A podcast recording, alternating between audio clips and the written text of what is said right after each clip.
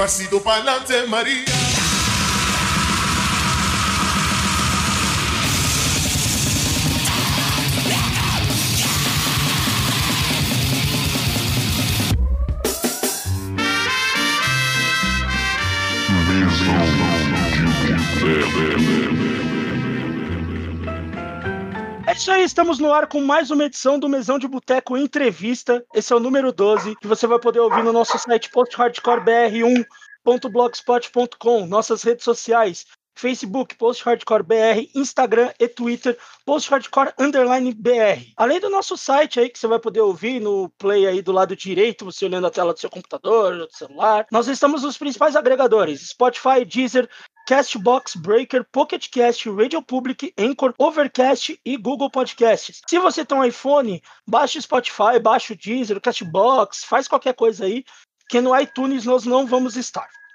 E hoje a gente tem mais aí uma entrevista. Antes de eu apresentar, foi o que eu até falei no, na nossa conversa anterior, eu não. Eu meio que não acreditava de estar fazendo essa entrevista hoje, mas vai ser muito massa. Hoje nós estamos entrevistando o senhor Pedro, mas se eu falar Pedro, talvez muito de vocês não vão saber quem é. Mas a gente está falando com o pônei do Violator e Abismo.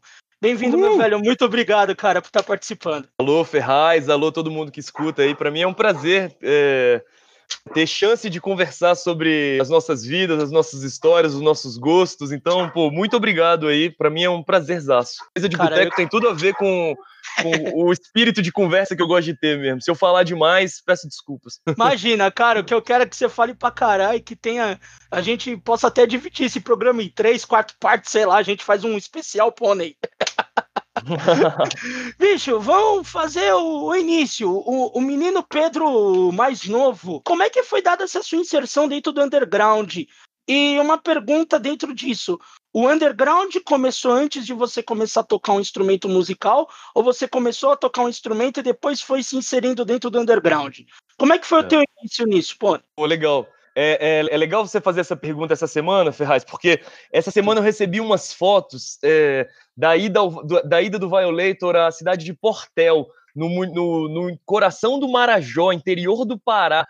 É, ah, em, 2000, em 2005, nós pegamos 16 horas de barco, cara, para poder ir tocar nessa cidade é, da, ilha do, da, da, ilha do Marajó, chamada Portel, uma cidade de 30 mil habitantes.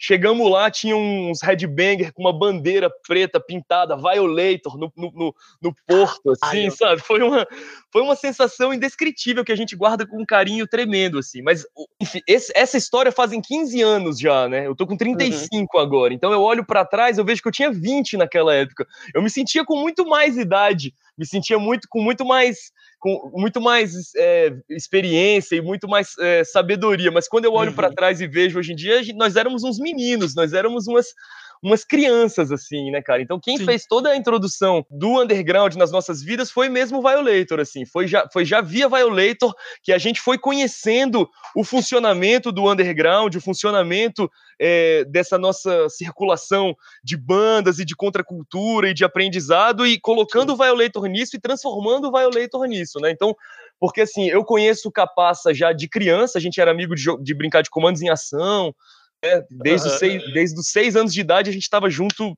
toda semana, assim. E aí, e todo mundo tem uma história assim. Eu tenho uma história mais uhum. antiga com o Capaça, que é o guitarra, mas assim, o Batera era, era chileno, ele veio pra cá com 12 anos de idade, entrou na oitava série, na oitava série conheceu o Capaça, tá ligado? Sim. Então, o Juan fazia, que era o primeiro guitarrista, fazia aula de inglês com a gente, soltou um peido na sala, a gente achou engraçado, ficamos amigos, só. então, é, é tinha uma, uma, amizade de criança mesmo, cara, uma amizade infanto-juvenil ali, assim, de molecadinha que tá interessada em rock, mas então ali, nós ali, na, na nós somos de 85, a gente tava começando a curtir som ali no, com 10, 11 anos, a gente tava começando a curtir o pós-grunge ali, Green Day... Uhum Offspring, sabe? O Kurt Cobain já, já tinha se matado, então era o que tinha. O, o, o, era, era muito legal ser roqueiro, a gente queria ser roqueiro, Sim. mas, é, mas a, era uma. Antes do heavy metal ainda tinha essa, essa história. Hoje eu me lembro também com uma educação vinda muito da MTV, né, cara? Sim, a MTV é... ajudou muito todo mundo, né? Porque nós éramos assim, nós éramos, não tínhamos um primo mais. Não, a gente não teve aquela história de ter um primo mais velho, um irmão mais velho que apresenta Sim. o som, que fala, pô, tá aqui, ó, Fudido é o creator do primeiro disco e tal, tá ligado? Então era, era, uma, era era uma, uma aventura muito nossa, assim, da gente ir, ir, ir descobrindo, ir inventando e, que, e querendo é, conhecer uma coisa muito autodidata, assim, enquanto moleque, assim, né? no fim dos anos 90, começo dos anos 2000, quando a gente já começa com 14, 15 anos, a gente quer gostar, de, a gente começa a gostar de metal e a gente quer fazer metal, uhum. é, a gente começa a, a, a, a, tem uma tem uma leva muito boa de, de, uma, de uma reprensagem de uns discos da Combate aqui no Brasil, então sai no Brasil em CD Nuclear Assault, é, Forbidden. Foi uma época, assim, que no, no comecinho dos anos 2000 saiu um monte de CD que era o que a gente tinha acesso, assim, sacou? Sim. É, e aí e a gente começa a construir uma coisa de... Ir, é, é, sai, nós, nós éramos moleques, não, não vou dizer playboy, mas a gente não é da periferia, Sim. né? Nós somos, da, nós somos uhum. classe, de uma classe média, que pode ser uma classe médiazinha bem sem graça, assim, cara, tá ligado? Uma Sim. classe médiazinha tosca, que hoje eu sou muito agradecido, inclusive, pelo heavy metal ter salvado minha vida, cara. Porque Caraca. aí com 13, 14 anos a gente pegava ônibus, ia para a periferia de Brasília, nas lojas onde tinha loja de metal, e aí Sim. lá ficava é, ia lá ver os discos, conversar com o pessoal das bandas, conversar com o pessoal da. E aí a gente começa a ser, se inserir numa espécie de circuito de underground, começa a entender que existe isso, sacou? Mas já é Sim. é num movimento também de gravar Violator, de levar, de levar o CDzinho, o CDR demo do Violator. Já, já é tudo junto, assim, a descoberta do. A descoberta do underground vai se dando junto com o desenvolvimento do Violator, assim, que se dá mais isso. ou menos naquela história da gente ser 2000, 2001, por aí, assim. É nosso, são os nossos primeiros anos no, no, segundo grau. Em 2002, a gente já tem demo do Violator. E em 2004, a gente já tá fazendo o primeiro show fora do Brasil, que é no Paraguai, cara. Pegamos 36 Caralho. horas de ônibus. Então, Nossa. Então, quando eu paro e olho para pensar, foi uma, é, foi uma trajetória muito rápida, assim. Mas na época, uhum. quando a gente tava lá comprando pet no, no, no Paraguai, lá no, na banquinha do Paraguai, com os nossos amigos do Overlord, que era a banda de trash Sim. lá eu já me sentia, naquela época, totalmente inserido dentro do, do underground, underground. thrash metal, anos 80, old school, tudo isso. Mas parando para pensar, foi, uma, foi uma, uma, inserção muito rápida, assim, de 99 até 2000, 2003 a gente vai, vai conhecendo, assim, sacou? Então, em 2000, Crise um toque em Brasília, a gente não foi, cara, com medo. Com medo de ser um bagulho de ser um bagulho muito underground, de ser um, uns death metal muito cabuloso, da gente ser intimado, tá ligado? Sei lá. e aí, e, e, e, aí o que, que, é engraçado? Que no, e, tipo, em janeiro de 2001, o Crisium vem tocar pela segunda vez, aí a gente já fala, pô, não, vamos lá, vamos lá ver o Crisium e tal, não sei o quê. A gente vai, o Crisium é uma, porra, ver o Crisium naquela época era um negócio muito impressionante, assim, Sim. né, cara? Era, era muito, muito era muito absurdo, cara. Ninguém tinha, e a gente ainda mais como moleque, tava começando a conhecer na Palm Def e tal, mas nunca você vê o um Blasting Beat daquele jeito ao vivo, era um negócio muito impressionante, né? Mas o show tem tipo 30, 40 minutos, acaba, e aí a gente, ué, por que, foi tão curto? Quando a gente sai, cara, o, o hall do, do, de entrada do, do show tá todo sujo de sangue, cara. Uma menina Caralho. foi esfaqueada lá, levou 19 Nossa. estiletadas, cara. É, isso virou uma grande história de Brasília, que eu não vou entrar nisso agora, mas já foi tipo, caralho, tá vendo como o negócio é sério mesmo? a gente ficou tipo, puta merda, o bagulho é sério. que bizarro, cara. Tá ligado? Então, então era, era, esse começo, 2000, 2001, era essa, era essa, essa descoberta muito infantil do, do, do underground, Sim. assim, sacou? Se deu muito, se deu muito por uma via e isso, de amigos juntos, fazendo já o som do Violator e indo explorando, tocando, viajando. E aí nessa a gente conheceu vários parceiros que estão com a gente até hoje, tipo, o cara que, o cara que faz as primeiras resenhas do Violator em 2002 é o, uhum. no, no Zine Metal Blood, é o cara que de, loguinho depois monta a Kill Again Records e Sim. tá com a gente e tá com a gente até hoje, que é o Antônio Roldão, é um cara que faz zine Sim. desde os anos 80, né? Então, mas que a gente conheceu naquele momento, assim, sacou? Foi um momento de entrada mesmo do, do Violator no underground, assim. 2004 a gente, 2000, 2004 a gente fez já uma turnê pelo Nordeste, uhum. tocamos no e aí, acho que tocamos em São Paulo pela primeira vez, no Cerveja Azul, junto com Nossa, Descarga. Cerveja Azul, cara. Caralho, é. Aí a gente toca num. A gente toca num show em São Paulo que eu acho que é um show muito. Me parece que quando eu olho para trás hoje é muito. Foi muito culpa, assim, cara. Porque foi 2004, uhum. sim, mas teve Carga Life is Alive, ao mesmo tempo teve Violator, é, é, to, Descarga, Life is Alive. Pode, posso recuperar esse, esse, esse flyer aí. Acho que a gente tava viajando com o pessoal do Terror Revolucionário, que é a banda de Crust. Sim massa. Brasília, que tá, no, nossos irmãos que estão do Felipe CDC, do Felipe CDC, né? Sim. Uma outra lenda do underground, o Felipe CDC. E foi um show já colaram os headbang de colete, de pet, aquele visual anos 80, mas ao mesmo tempo a gente já tava conhecendo o pessoal do Descarga, Sim. a gente já tava, a gente, acho que a gente já tinha abrigado o pessoal do Descarga aqui em Brasília, a gente já tava bem dentro do circuito do hardcore, uhum. assim, que eu mais até mais do, de um jeito do que eu acho que era em São Paulo naquele momento ali ainda. Em São Paulo as coisas ainda eram muito separadas assim, sabe? Mas então foi muito é, contei um pouco dessa entrada desde a da época de roqueiro doido, de comprar disco e até mais ou menos a gente começar a tocar e viajar, mesmo que é tipo 2003, 2004 mais ou menos. Caralho, que massa. Mas, pô, Ney, você já tocava baixo antes de começar com o Violator ou não? Você começou a tocar baixo por causa do não, Violator? comecei a tocar com capaça, cara. Do tipo, vamos ter Sim. uma banda? E aí, no, e aí, em 99, a gente começou a tocar, a gente montou uma banda chamada Metástase.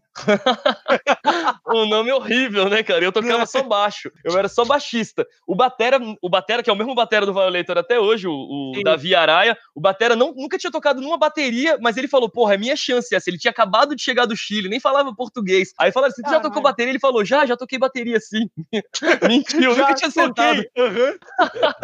nunca tinha sentado numa bateria. E aí teve o Metástase, eu fui expulso do Metástase, cara, porque me desentendi com outro guitarrista lá, que não era, não era o Capaça. O, o, depois o, Batera brigou com, com esse cara, com esse mesmo cara aí, jogou, uhum. as, baque, jogou as baquetas nele e falou assim: Eu faço o ritmo que quero. Tacou as baquetas no cara, saiu fora do ensaio, e aí a gente se reencontra, acho que em 2001, e fala: pô, vamos, vamos voltar ao Metástase. E aí rola Metástase em 2001, uhum. 2002, eu começo a, quando eu começo a cantar, o, Metá, o Metástase vira Violator. Sim. Aí Violator é. vai até hoje, então de maio de 2002 até hoje então são 18 anos já, né, cara? Cara, tem, tem um porquê que chama Violator, cara? Ou não? História muito, muito banal, assim. A gente queria. Na verdade, ficou porque rimava com Creator, né, cara? A verdade é essa, assim. A gente queria um. Sei lá, eu ia perguntar, tipo, tirou o nome do disco do Depeche Mode, assim? É... Algum bagulho assim, tipo, caralho, é... Violator. Hoje em dia eu brinco disso, mas a gente era muito moleque. Eu fiz uma lista de nomes assim, cara. E aí eu, eu, eu escutando lá o Injustice for All do, do Metallica, lá na, no Black, na música Black, eles falam Violation. Aí eu, pô, Violation, esse nome é legal. Aí falei pros moleques, o que, que vocês acham de Violation? Aí eles, pô, por que, que não bota Violator? Tipo, Creator, Mutilator. Aí, porra, Sim. ótimo. Mas beleza. Uh, e, aí, e aí ficou. Não é, uma, não é uma grande história, não, assim. É, eu, acho, eu, acho, eu acho legal porque eu acho que é um nome curto, forte, assim. Sim simples, é né? Bem forte. Que é bom de falar em várias línguas, assim. A gente fala de um jeito bem aportuguesado. Violator, viola, violator. É, os violators, os, os viola. O, é, os viola. E os, os, os gringos, os nossos hermanos aqui falam de um jeito que eu acho, eu acho muito bom, que é o violator, violator. Agora eu lamento que às vezes pode ter um pouco de uma interpretação sexista sobre o nome, assim, né? Eu hum. acho que hum. em, em inglês, em, em, muitos sentidos, pode ter um sentido de estuprador, assim, numa uhum. coisa, numa, pode ter uma conotação meio sexual, assim, coisa que, cara, não passava nada na nossa cabeça quando a gente pensou nesse nome, assim, a real. Nem, a gente nem é falante de inglês o suficiente para isso. Pensei uhum. muito, pensamos muito mais numa coisa, pô, tipo, de violação de regras, tá ligado? Que, quebra, de, quebra, quebra de regras, uma coisa assim. Muito mais, foi muito mais por esse sentido, assim. É, cara, mas, mas é, vocês trabalharam primeiro com o nome para ser algo pro Brasil, né? Vocês, vocês não iam ter essa a imaginação de, tipo, chegar lá nos Estados Unidos e os caras ter outra conotação também, né? É, a gente, na verdade, cara, a gente, a gente não imaginava nem que fosse fazer um show, cara. Naquela época, naquela, quando a gente começou, a gente tocou, acho que por uns seis, sete meses, a gente tocava todos os sábados, a gente ensaiava, sem ter uhum. perspectiva de nenhum show, de zero show, porque a gente, nem a gente não conhecia ninguém direito, tá ligado? A gente era muito moleque, a gente não conhecia o underground. O que a gente tinha acesso de metal era só metal melódico, new metal é, uhum. e aqueles black metal sinfônico. Era só isso no final dos anos 90 que a gente detestava tudo isso. Inclusive o nosso, o nosso interesse pelo, pelo, pelo thrash metal, pelo negócio anos 80, vinha muito uhum. de buscar uma coisa mais honesta que a gente achava que no nosso tempo, nos nossos shows que a gente ia, tava muito em falta, cara. Que era exatamente isso. Era new metal pra caralho, o pessoal tudo de Adidas, Sim. da cabeça aos pés, ouvindo corne. branco de dread, assim, né, cara? É isso. Corne, Limp Bizkit, todas essas coisas. É bem a nossa geração, essa Pegamos daí, né? bastante. Né? E, e, e, também o lance do metal melódico era muito forte também entre os uhum. metaleiros, né, cara?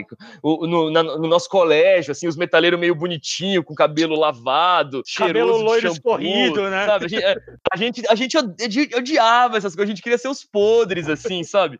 Antes do, do, antes do no começo do Violator, assim, quando a gente tava ainda começando o Violator, nessa época, a gente armou de fazer uma apresentação na escola, uhum. cara. A gente, a gente tocou na escola só, só covers, assim, não era o Violeta, era um outro Sim. amigo nosso tocando guitarra, só cover, e a gente queria fazer, porque todo final, toda, toda sexta-feira tinha uma apresentaçãozinha musical lá, o, cara, o pessoal tocava um fácil, extremamente fácil, e aí uma menina subia no palco, aí eles se beijavam, e todo mundo, uh, falava, e a gente odiava aquilo com todas as forças, a gente pensou, cara, vamos, vamos, vamos chegar, reservar uma sexta, montar e tocar a coisa mais brutal que a gente conseguia, porque a gente não conhecia conhecia. Power Violence, é, grindcore, nada disso, porque senão certamente a gente teria montado uma banda de grindcore uhum. pra tocar lá, assim, sabe? Teria tocado na Palm Death. Mas na época a gente tocou, sei lá, Slayer, Sepultura e Death, assim, Caralho. E os Playboy ficaram loucos, tacaram, tacaram, tacando, tacaram maçã na gente, latinha. Eu fui, eu fui suspenso, tomei Caraca, dois dias de suspensão, mano. cara.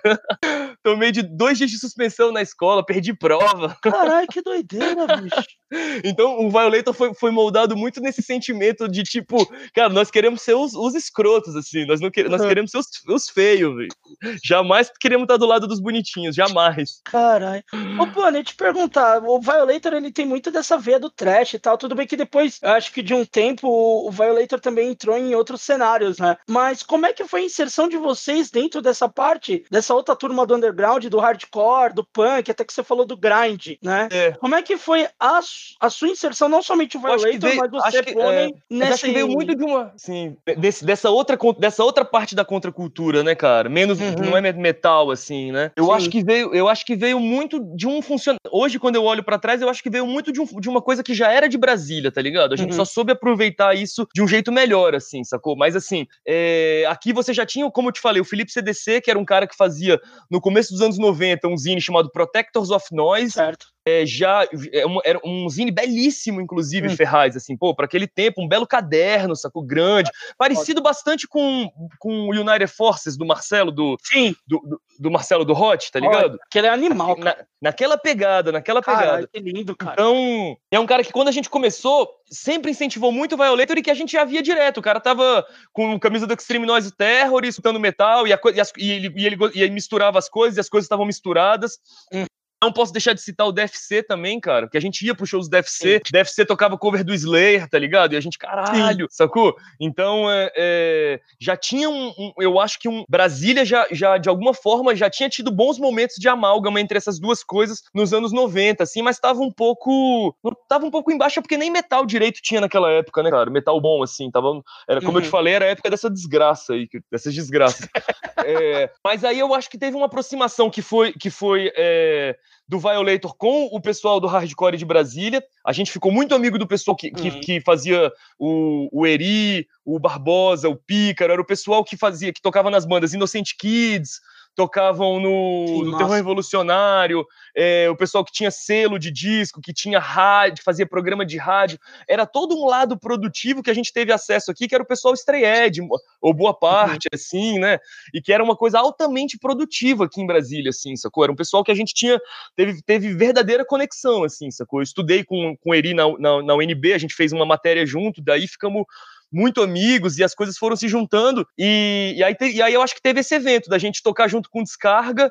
Nisso, o, o, o, e quando a gente vai tocar em São Paulo, a gente toca com descarga também. E aí, em 2005, em julho de 2005, o Violator vai tocar na Verdurada. O Violator vai tocar naquele esquema, cinto de bala, colete, Sim, eu lembro. tênis branco, mas vai tocar na Verdurada, na, né? Que, que era uma coisa muito é, aparentemente anacrônica, sim. sim. mas que tinha tudo a ver com o espírito da Verdurada, né? A Verdurada também já estava promovendo esse tipo de coisa, e o pessoal que fazia a Verdurada, o Ruivo, o Pedro, eles também já estavam interessados em thrash metal anos 80, em, uhum. som, assim como a gente estava interessado em hardcore, punk. Quando eu encontrei o Pedro a primeira vez, era ele, a gente, era ele falando de, era eu falando, sei lá, de hardcore de Nova York e ele falando de thrash metal alemão, sacou? Tipo, os mundos, tro uhum, os mundos, tro trocados. mundos trocados de alguma forma, assim, mas a gente estava com interesses muito, muito comuns, eu acho, que convergiram po positivamente naquela época. E o Violator sempre teve essa. Eu acho que por nós mesmo, né? Pelo espírito, por quem nós somos, porque, por quem nós somos uhum. criados, a gente sempre teve uma, um espírito de se posicionar, Sim. das letras serem políticas, né?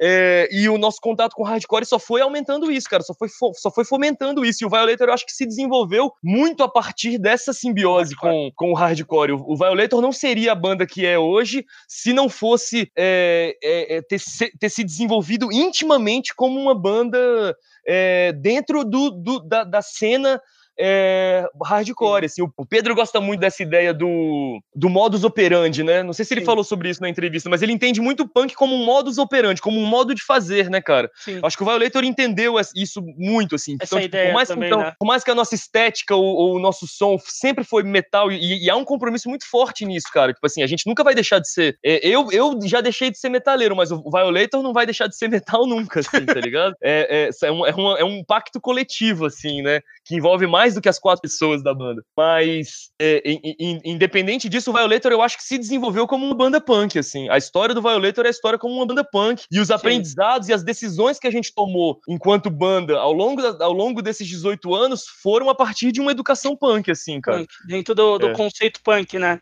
Isso, eu, eu, eu vejo assim totalmente, assim, sabe? Então é, é, E aí, aqui em Brasília, falando sobre, falando sobre, sobre o, o intercâmbio, punk metal. Aqui em Brasília, a gente começou em 2004. Na verdade, assim, o Violator tocou na primeira edição e depois a gente acabou constituindo um coletivo e transformou isso num coletivo. Mas em 2004 a gente tocou na primeira edição do Caga Sangue Trash. Pô, Caga Sangue foi... era genial, cara. Que, que foi um show inventado pelo Barbosa, que era o guitarrista do Possuído pelo Cão e, e o guitarrista do, do Terror Revolucionário, do Inocente Kids, era o chefe da cena, né, cara? O cara, o Barbosa. Uhum. Capitão mesmo, o Capitão Barbosa, o, o, o Capitão Barbosa, cara, nosso chefe, é, ele inventou no centro, no, no, no, no, centro de Brasília, numa época que o centro estava completamente uhum. abandonado, assim, que o centro estava completamente é, esquecido. Ele conseguiu achar um boteco embaixo ah, do centro comercial, um lugar que era tipo um puteiro, que cabia confortavelmente 60 pessoas e que a gente colocava ali 100, 120 pessoas é, numa catarse coletiva muito louca, cara. O Caga Sangue Trash era um negócio muito louco, assim assim, era não tinha palco, né? Só o chão. É, sempre cinco, seis bandas muito, muito barulhentas de, de metal ou, ou, hardcore extremo, assim. Nos intervalos só tocava Eurodance Carai, Dance Music. Doido, bicho, que tá ligado?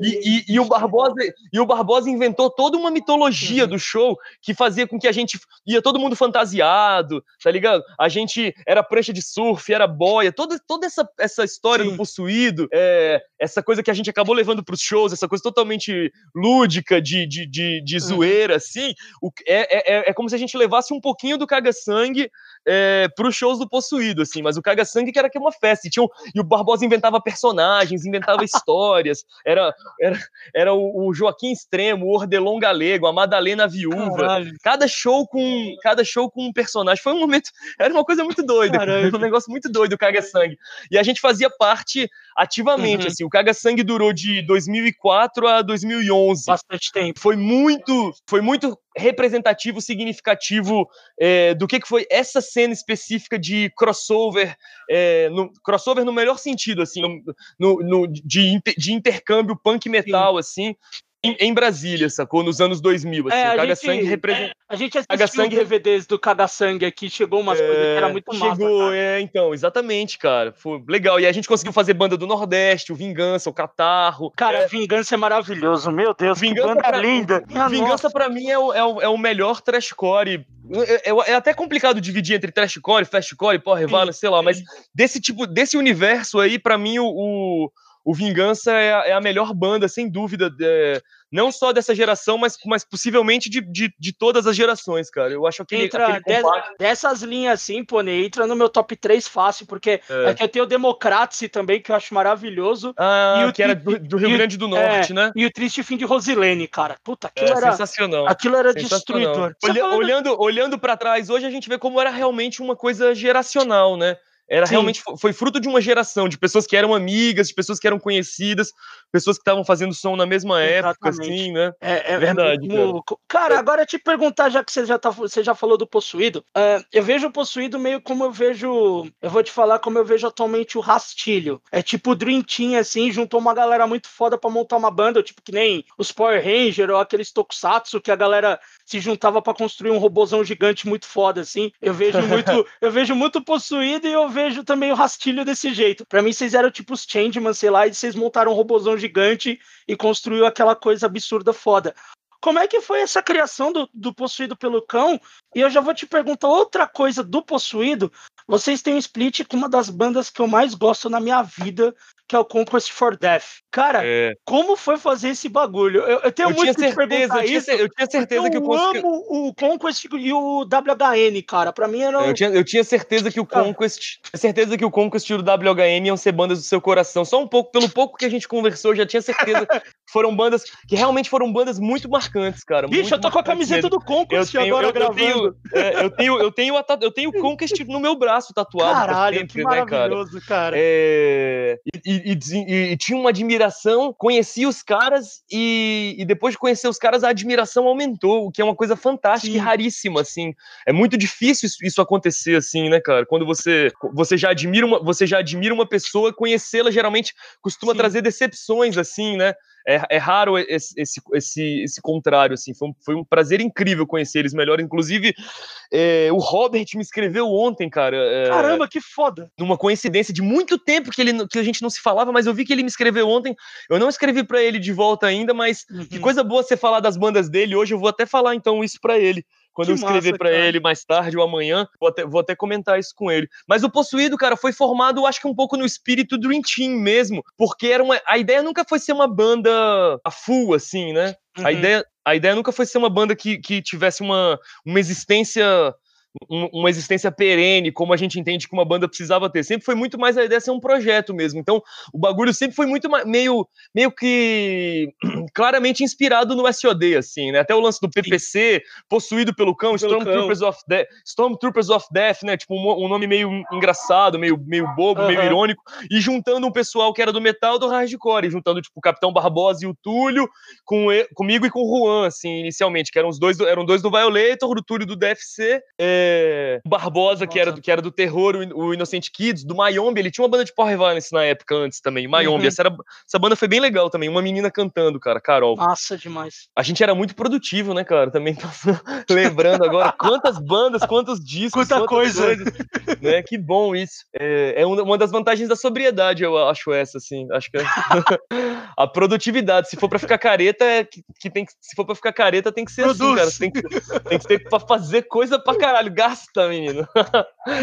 Mas então o Possuído surgiu daí, a gente já tinha ficado, a gente conhecia o Túlio, assim, de, de no show, nos shows do DFC, e aí depois, e aí já mostrar o Violator, e, aí- e aí ele já era esse cara, que ele é um nerdaço de som, né, cara? Quando aparece uns moleque pra ele de 17 anos falando em Excel, falando em DRI, falando em SOD, ou enfim, No Mercy, sacou? Ele ficou Sim. ele ficou, porra, temos que colar junto, temos que fazer um som. O tempo deu muito certo, né, cara? Eu sou muito. Uhum. Eu acho muito louco, assim, a gente possuído, como ele consegue criar uma energia louca, assim, é muito maior que a gente, assim, cara. A galera. Eu não sei explicar. A gente fez um show no, numa pista de skate agora, no começo de 2018. Só fizemos Aham. uma apresentação, cara. E foi uma coisa de louco, assim, com o pessoal com, com uns fo fogo, aquele, aquele sinalizador de fogo, assim, no meio da galera, prancha, tudo aquilo, assim. Foi tudo aquilo de novo que você achava, tudo aquilo que você achava que estava morto, tudo aquilo que você Voltou. achava que isso, que, que, a- que a juventude não era mais é, capaz ou, ou, ou não estava mais interessado em fazer, meu amigo, eu, eu via tudo aquilo e muito mais. Foi muito doido, cara. Mas ao mesmo tempo, eu sinto que é melhor assim, sabe? Tipo, Uhum. é, é melhor que o show do Possuído seja uma coisa muito especial, única, por alguma razão específica, e é, do que acon- acontecer sempre. Não, não, não tem sentido, eu acho, assim, mais. Tem não, não é uma banda, assim, sacou? A gente não vai fazer Uhum. música nova, a gente não vai fazer som. Não, eu acho que tem que ficar meio, é meio morto, assim mesmo. Reunir uma vez aí, se pá, talvez, umas coisas assim, né? É, a gente fez uma despedida em São Paulo em 2016. Que foi maravilhoso. Foi maravilhoso, foi maravilhoso mesmo, cara. foi um negócio foi muito surreal. intenso, assim, é. Foi muito intenso. Eu, e, eu vejo muito possuído tem o espírito das bandas de Power Violence, que nem a gente tá falando de fastcore também. Essas bandas tipo WHN, você vê os shows, Isso. Scholastic Death. O, pra mim, o possuído, o Vingança, quando tocou aqui em São Paulo, Catarro. Vocês não têm o som Power Violence, mas vocês têm aquele espírito daquela catarse toda. Isso, pô, que legal. É exatamente. Voando, a galera. E, e aí é, bom, é legal você falar, vou ter, ter, voltado a falar, porque, pô, o WHN foi das coisas mais importantes, assim, cara. O WHN foi muito importante, assim. Foi muito. Hoje em dia pode parecer, para quem ouve isso, pode parecer, pô, uma banda tão banal, uma banda tão esquecida, uma banda que ninguém, tá, que ninguém nem, nem lembra, sacou? Mas, caralho, na época foi muito, muito, muito importante, assim. Essa retomada do trash, essa retomada, que era uma retomada estética e era uma retomada política também, né, cara? É, é, é, é, pra, pra gente, que, que e, pra, pra mim que tava fazendo um intercâmbio do metal indo pro hardcore, assim, é, me encantando com, com o mundo do hardcore, uhum. foi muito impactante, assim. E tinha uma coisa muito. É, que era muito aberta, né, cara? Eu gostava muito das da, as letras, explicando. E aí, um texto que explicava as letras, e uma, uma, uma, compreensão de política que era muito do cotidiano, uma política que era muito. É, de uma construção coletiva e cotidiana, assim. Me, me encantava muito isso na época. Eu acho que, enfim, são outros tempos hoje, nem cabe isso mais, assim, sabe? Talvez. Uhum é, como eu acho que a gente tem que ser, teríamos que, que, que, ter uma conversa muito mais crítica, inclusive, sobre essa concepção de política, que acha que, pô, vou mandar de bicicleta e plantar e fazer um jardim, que isso é revolução também, tá ligado? Sim. A nossa alimentação é, sabe, e não comer carne, sabe? Tudo uma coisa sempre num ponto de vista individual, assim, tem seus problemas, assim, é, demais, eu acho, assim, seus limites mas de alguma forma foi, mas foi de qualquer maneira foi muito importante e o e a coisa da insanidade dos shows, a urgência, né, cara? A coisa da a história do da, dessa desse descontrole assim, era muito inspirador pro Possuído e pro Violator assim, né? O Violator também bebeu, apesar de não ser nada do dessa do, do, do subgênero do, é, do trashcore assim, mas esse tipo de, de fúria, de energia, de uhum. cara, é, e, e, e de, e, de comunhão ali, né, cara? De, não é uma coisa tipo, pô, vou, tô, tô tocando com medo do meu instrumento tocar nas pessoas. Não, eu tô tocando é me jogando nas pessoas, assim, né, cara? E, pô, você é... falou de instrumento agora, a gente tem que chegar na história que você disse que o baixo bateu na sua cara no verdurada, bicho. Foi, foi. Essa foi na segunda. Na Douradas. Na segunda, foi. o Capaça deu um pulo. Tá vendo? Esse tipo de. Esse, esse é um tipo de coisa bem do tipo de Sim. insanidade trashcore ah, mesmo, assim. É, é, aquelas coisas do Devon e o Craig rolando. Pulando em cima da galera e... e... pulando com a guitarra em cima é, do, da galera. Tipo, era surreal. É. é. E, Mas, cara, eu, eu, eu vi. E aí o Capaça deu um, o Capaça deu um pulo. O Capaça deu um pulo, chutou meu baixo, a, a, a, correia estourou e o baixo voou na minha cara, velho. Tomei seis pontos na cara, tive uma necrose Caralho. facial. Tive uma. Caralho, pô, Mas no show a gente continuou, terminou, né? É, continuou, eu lembro. Você, terminei o show sangrando, sangrando assim. Vai, é. vai, toca, toca, toca, tá de boa. pô, já arranquei, dente do, já arranquei dente do Capaça no show, cara. Nossa, com baixo cara. também. O Cambito já abriu a cabeça, o Cambito já quebrou o joelho, tá ligado? Já, Caralho, bicho. já aconteceu muito, já aconteceu muita coisa. É até engraçado, você vai no YouTube e bota assim, tipo, Metal Accidents, tipo alguma coisa assim, Metal Fail. E aparece o teu, já aparece, eu já vi. Já aparece nos compilados, assim, entre os 10 entre os 10 piores fails, tá lá o Violator. É, um tempo atrás, cara, antes da gente de, de surgir esse contato pra nós trocar ideia, tava lá, top 10 fails em metal bands. Aí aparece cena de do baixo batendo na sua cara, o caralho, eu tava é, ali vendo ao vivo, é eu posso falar tá que vendo? eu vi. então, é, é, é, isso aí, mas é, é, é, essa é a escola WHN total, assim, cara. Essa escola é muito, cara, é muito doido. Bicho, eu tenho umas perguntas para te fazer. Primeiro, eu tenho que agradecer uma pessoa antes da gente continuar com o Foca. Eu vou até deixar um beijo, Foca. Eu, cara, você é surreal. Obrigado por ter fazendo acontecer isso. É, e o Foca deixou uma caralhada de perguntas para fazer para você. Algumas eu já tinha escrito, mas é. Nossa. Uma parada que ele falou, cara. Eu, eu lembro dessa história quando teve, e até quanto você puder falar, que foi a treta que vocês tiveram no porão do rock, cara. Eu lembro dessa parada mais ou menos. Mas como é que foi esse bagulho e tal? Porque, pô, é É, que aquele é um festival grande, né? E o maluco causar com vocês, né, mano? Foi, cara. Foi. Primeiro um beijo pro Foca, né, cara? Foca morou lá em casa uns três meses, viu? Hospedei o Foca. Um, é, foi uma coisa maravilhosa. Foi, era, era, era, todo dia festa lá em casa, cara. Era muito bom. Muita saudade. Sempre quando a gente. Cara, o lance com o Porão do Rock é. Os caras várias vezes pra tocar e a gente sempre falou não, assim. A gente sempre uhum. achou um festival bosta, tá ligado? Sim. Só que a gente não ficava. Uhum. Só que a gente nunca ficou publicizando sobre isso. A gente só falava, não, não estamos afim, sacou? Porque já teve vezes, há muito tempo atrás, os caras chamarem e a gente perguntar, beleza, e, e o que, que vocês oferecem? O que, o que, que vocês oferecem? Ah, oferecemos o prestígio Caralho, de tocar no festival, no cu, tá ligado? A gente, porra. Uhum. Sabe esse tipo de coisa? E aí depois, é claro, esse, esse, depois as coisas evolu a coisa evoluiu para outros convites e tal. Pediam pro Túlio perguntar, envergonhado, ô, oh, pô, eu sei que, você não, eu sei que vocês não gostam, mas pergunta aí e tal. Eu tô falando bem abertamente pela primeira vez sobre Sim. isso, cara. Até porque o cara, o, o, cara foi um cuzão, o tiozão uhum. lá foi um cuzão e virou foi. piada na internet, então tem que falar abertamente. Então, assim, mas a gente só sentia que, cara, só não tinha a ver com o Violator, tá ligado? O Violator é a, a, nós prezamos muito pelo faça você mesmo, Sim. sacou? Muito como uma, como uma bandeira da banda, uma bandeira ética uhum. da banda, assim, tá ligado? É, e a gente, e não é que a gente não toca em festival grande, a gente Sim. já tocou em alguns festivais, temos tocado Sim. cada vez mais em festivais maiores lá na Europa, né, cara? Não sou nem um pouco inocente de não entender que aquilo ali funciona como uma indústria mesmo, sacou? E mesmo no Brasil já tocamos em festival que são feitos com editais, assim, tipo, vou dizer um exemplo, abriu pro rock, por exemplo, tá ligado? Tocamos mais de uma vez, mas, por exemplo, exemplo, o Abril, pro, o Abril pro Rock, eu sinto que, é, por mais que é um, é, é um festival com, com, grandes empresas, com dinheiro público, com não sei o quê, com Lei Rouanet, com caralho que for, é, mas existe uma curadoria e uma preocupação, cara. É, com montar um festival que seja interessante do ponto de vista musical. Então, lá no Porão, lá no. no quem vai no, no, no Abril pro Rock, no, em, em 10 anos, viu Discharge, viu Agent Orange, Sim. viu Bad Brains, viu Def. Na edição que a gente tocou, a gente tocou com Def de Detroit. Pô, que pude ver o Def de Detroit, foi sensacional, cara. Foi uma, foi uma maravilha, assim, tá ligado? Então, uma outra pegada. O Porão do Rock eu nunca senti isso, cara. 300 vezes o show do Crisium, 300 vezes o show do Ratos de Porão, 300 vezes o Nação Zumbi, tá ligado? E só não interessa a gente. Sendo que quando tocam algumas bandas interessantes, tipo tocou os nossos amigos lá do Ceará, o Demiuf, os caras ainda deram sim, calote sim. nos caras. Tem várias Caralho, histórias. Deu calote nos Tem várias histórias de calote em banda pequena, assim, tá ligado? Porque uhum. só não se importa. Porque o lance dos caras não é fazer um, um festival de música, cara. Um festival de som, tá ligado? O lance dos caras é cumprir a tabela e todo ano fazer aquele festival porque eles têm dinheiro público e dinheiro de para fazer o festival, tá ligado? Então o show é uma coisa. A música é uma coisa totalmente secundária naquele festival, tá ligado? Os caras não levam pra totalmente música, os secundária. bolso, né? É, eu, eu, é assim, a coisa tem que acontecer acontecer, claro, vão tocar as bandas legais lá, que seja, Atos de Porão, Crisium, pela trigésima vez, vai, cara, tá ligado?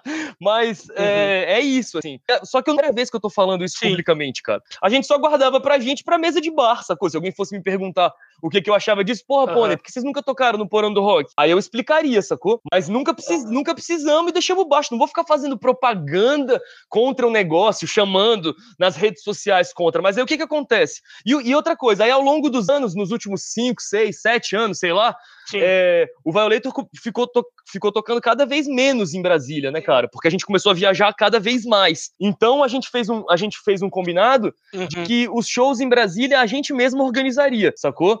Então nós começamos a fazer um negócio muito maneiro que a gente, que a gente apelidou de Beneath the Underground. E aí é isso, uma vez por ano, quando o Violator vai tocar em Brasília, a gente mesmo organiza o show, cara. Uhum. A gente mesmo faz, ficamos na bilheteria, bar, tá ligado? Um trampo do caralho, assim, um trampo filha da puta. Mas a gente gosta Sim. disso, assim, né? A gente gosta, de, a gente gosta desse tipo de realização, precisamente. E a gente acha que é esse tipo de Exatamente, realização que a nossa contracultura precisa, né, cara? Das coisas sendo feitas por é. nós mesmos e por paixão, não por obrigação, que é outra coisa que eu também odeio, Ferraz. Caralho, é tipo, você chegar num show lá e aí tá aquele seu velho amigo, cara, sentado na banquinha de atrás do CD com aquela tá cara fazendo, emburrada, né? tá ligado? Do tipo, caralho, queria estar tá em casa. É, de, obriga de obrigação, tá ligado? Ai, que saco tá aqui vendendo, vendendo disco, tá ligado? Que chatice. Pô, maluco, ninguém tá pedindo pra você ficar aqui, é. não, velho. Vai pra tua casa assistir teu Netflix, que tá muito.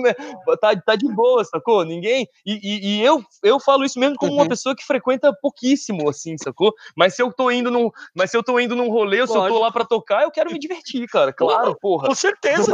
Não é não?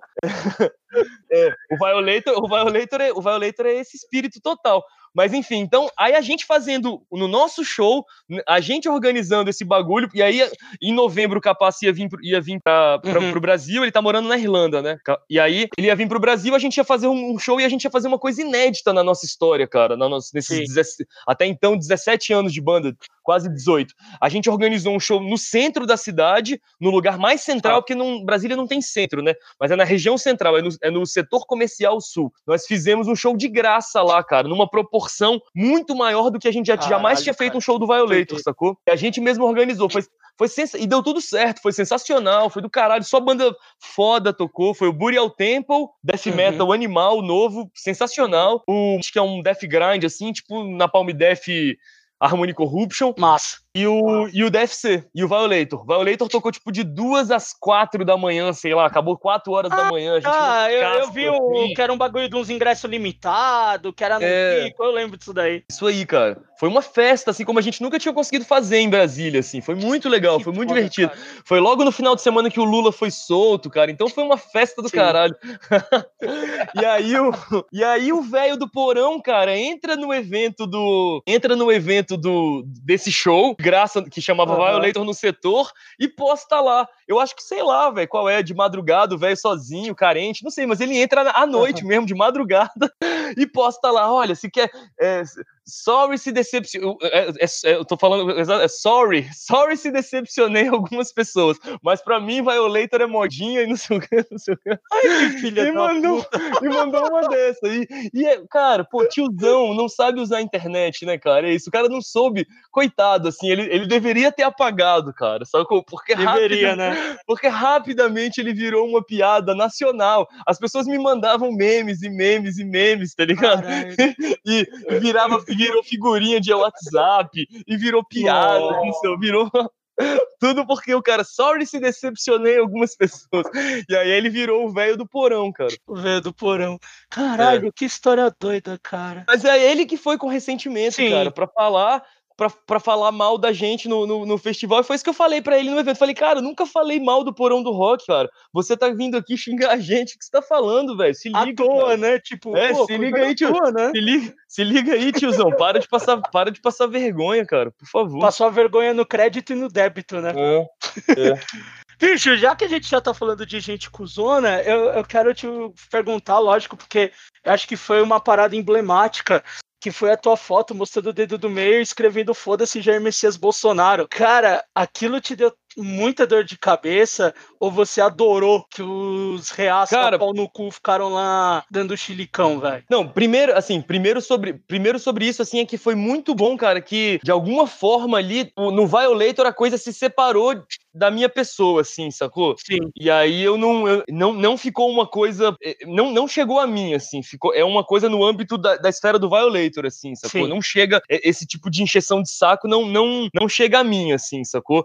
Uhum. É, a, a, minha vida consegue ser bem sedimentada, assim, sacou? Entre o que é, uhum. a, a, entre o que é uma esfera do Violator, entre o que é uma esfera pessoal e, e, e, afetiva dos meus amigos e o que é também, sei lá, uma coisa do trabalho, uhum. outra coisa, tá ligado? É, então, dito isso, cara, foi só alegria, velho. Foi só maravilha.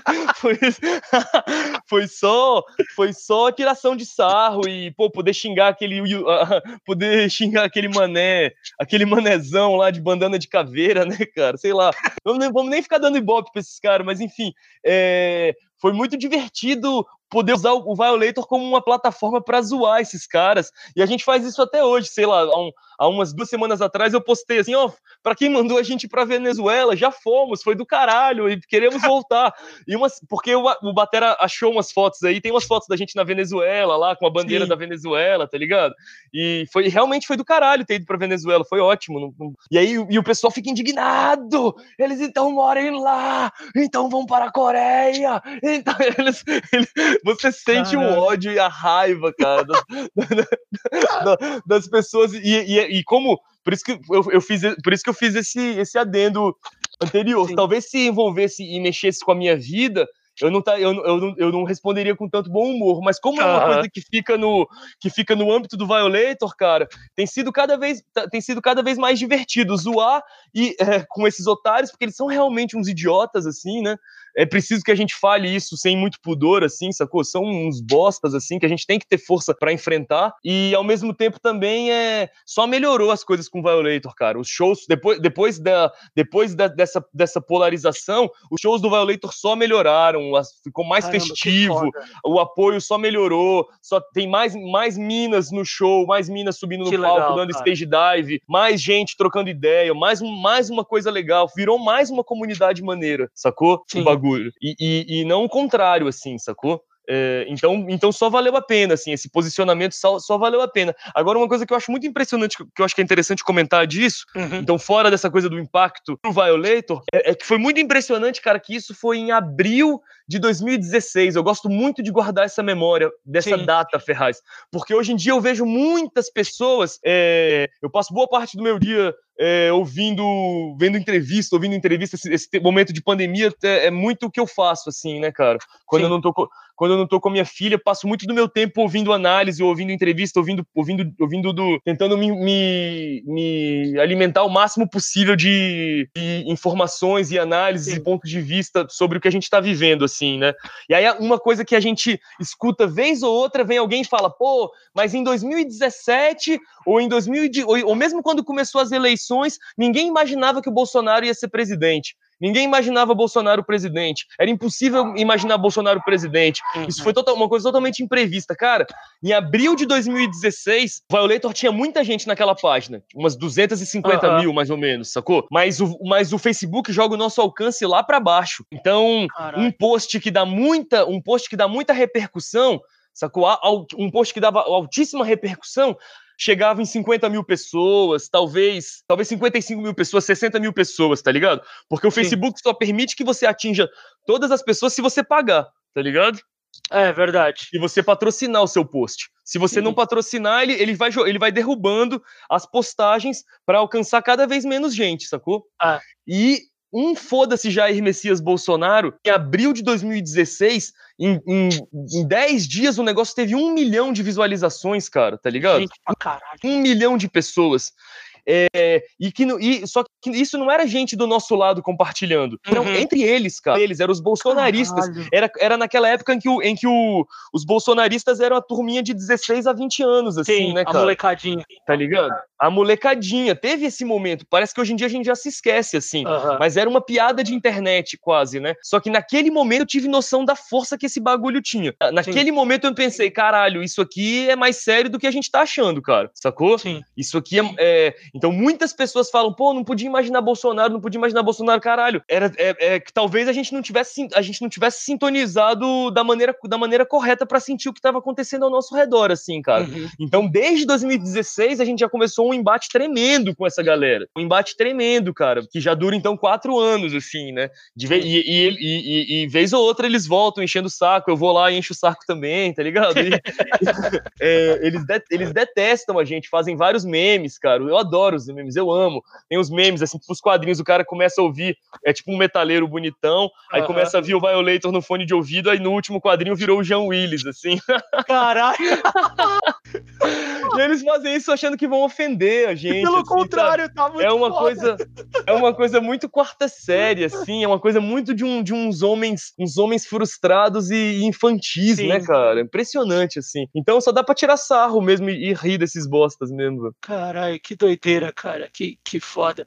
Bicho, já que a gente tá falando, vamos, vamos dar uma aliviada um pouquinho, depois nós voltamos para as polêmicas de novo, que é sempre da hora. Uhum. Falar do, do, cara que vocês tocaram em países da Ásia, né? Vocês chegaram a tocar na China e no Japão. E eu queria te perguntar, cara, como é que é tocar nesses países, mano? É, e, e, me parece que o que é mais interessante é que são dois países muito diferentes, cara. Sim, muito são diferentes. bem diferentes. É, é muito interessante isso. Hum. E como é que foi tocar na China, cara? Então, cara, tocar na China foi a experiência mais maravilhosa. Assim, tem duas experiências que eu sou muito grato ao Violator, uhum. assim, cara, na, na minha vida. Uma foi essa de ter tocado no interior do Pará, 16 horas de barco, tá ligado? É, chegar lá no, no, no, no interior, do, no meio da floresta, sacou? É, enfim, foi em 2005, em Portel, uhum. e, outra, e outra foi poder ter ido à China, cara, e ver as coisas que eu vi lá com os meus próprios olhos, assim. Eu fiquei tão impactado pela, por essa experiência da China que, a gente, que eu escrevi um relato numa, na, naquele sentido do, dos tour reports que a gente escrevia,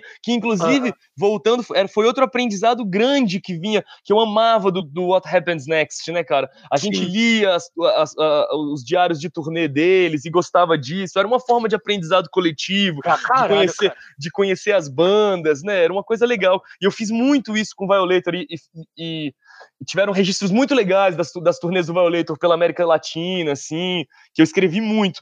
E aí eu, eu resolvi, e depois de muitos anos sem escrever isso, talvez mais de 10 anos, cara, eu escrevi um relato sobre a China que vai sair no, em livro agora. Nós, nós no, no, fim das contas, ficou tão bacana que a gente vai publicar em livro, inglês e português, juntinho, assim, Caramba, assim, sacou? Que foda, cara. É, e, e, essa, então, assim, tudo que, eu, tudo que eu posso falar sobre a China tá, de alguma forma, mais bem. estará lá mais bem desenvolvido nesse, nesse, nesse livro, que deve sair, talvez em janeiro, começo, começo do ano, assim, um massa, lançamento, cara. um lançamento que o Again Records, o Fernando do Echoes of Death, Fernando JFL, Sim. cara, fez toda a diagramação e a arte do livro, tá belíssimo, cara, tá ficando lindo o negócio, assim, sacou? Tem umas fotos muito legais que o Batera fez de filme, assim, o Batera tá, tá fotografando super bem e, e, fez umas fotos lindas também, então eu tô muito animado com esse resultado, assim. Caralho, e aí lá eu e, e, e, aí lá eu conto o como é que foi o rolê da China, uh -huh. assim, que, o dos shows e tal, porque é muito interessante, de alguma forma, assim, é, é, é, quase como se eles tivessem um pouco, me lembrou um pouco Brasília anos 90, ou então certos lugares do interior do Brasil, ou do interior da América Foda. do Sul. Foda. Tipo, aquele negócio meio ingênuo ainda, meio inocente, assim, sabe? Numa coisa uma coisa mais, mais simples, assim, Sim. isso para falar no, do, do, do, do, do, som, assim, do rolê, né? uhum. né? É, mas ao mesmo tempo, é, sobre a sociedade chinesa, eu fiquei muito impactado positivamente, cara. Que legal. É, e isso para mim foi, isso para mim foi o mais surpreendente, assim, porque inicialmente eu tava, eu tava me preparando para me, me, deparar com uma experiência como a do Japão, uhum. é, mas, que era uma experiência de, de que fizemos grandes amigos headbangers, assim. Sim um, pô, tem, cara, uns, uns, quarentões e um, tem um quarentão, tem dois quarentões e, que são grandes amigos nossos. O Akira fez o, fez o show do Violator em Tóquio, tocava numa banda de heavy metal no Japão nos anos 80 chamada Sacrifice. Caralho. O cara é uma lenda do metal lá. O quarentão não, um cinquentão. Levou a gente para dar rolê no, no, no karaokê até 5 horas da manhã, cara. Foi, foi muito. Então, assim, é, é, foi muito. Foi, foi, fomos muito bem recebidos no Japão. Mas a experiência japonesa era uma experiência de introspecção, Sim. era uma experiência de, de muita retração, de gente muito. Cara, você tá, andando, você, tá, você tá andando à noite, tem um cara dormindo na rua, mas não é um cara no sofá, no, no, porque eles trabalham até morrer e é uma, uma austeridade e um silêncio Sim. sacou? Um, um, é, é um, silêncio no centro daquela cidade muito brutal. E eu tava esperando que, enfim, é, é, acho que deu pra, deu, deu, deu, pra, deu pra pintar um pouco uma, uma, uma, imagem, uma imagem dramática do Japão, assim, pelo menos. Não hiperbólica, talvez, mas um pouco assim, é um pouco. É muito frio, assim, né? Uhum. Muito. É, e, eu, e eu tava imaginando que na China for, iria encontrar isso, piorado por uma espécie de governo orleano, assim, um Sim. governo 1984, ditatorial, que uhum. vigia tudo e que fosse tudo mi muito militarizado e vigiado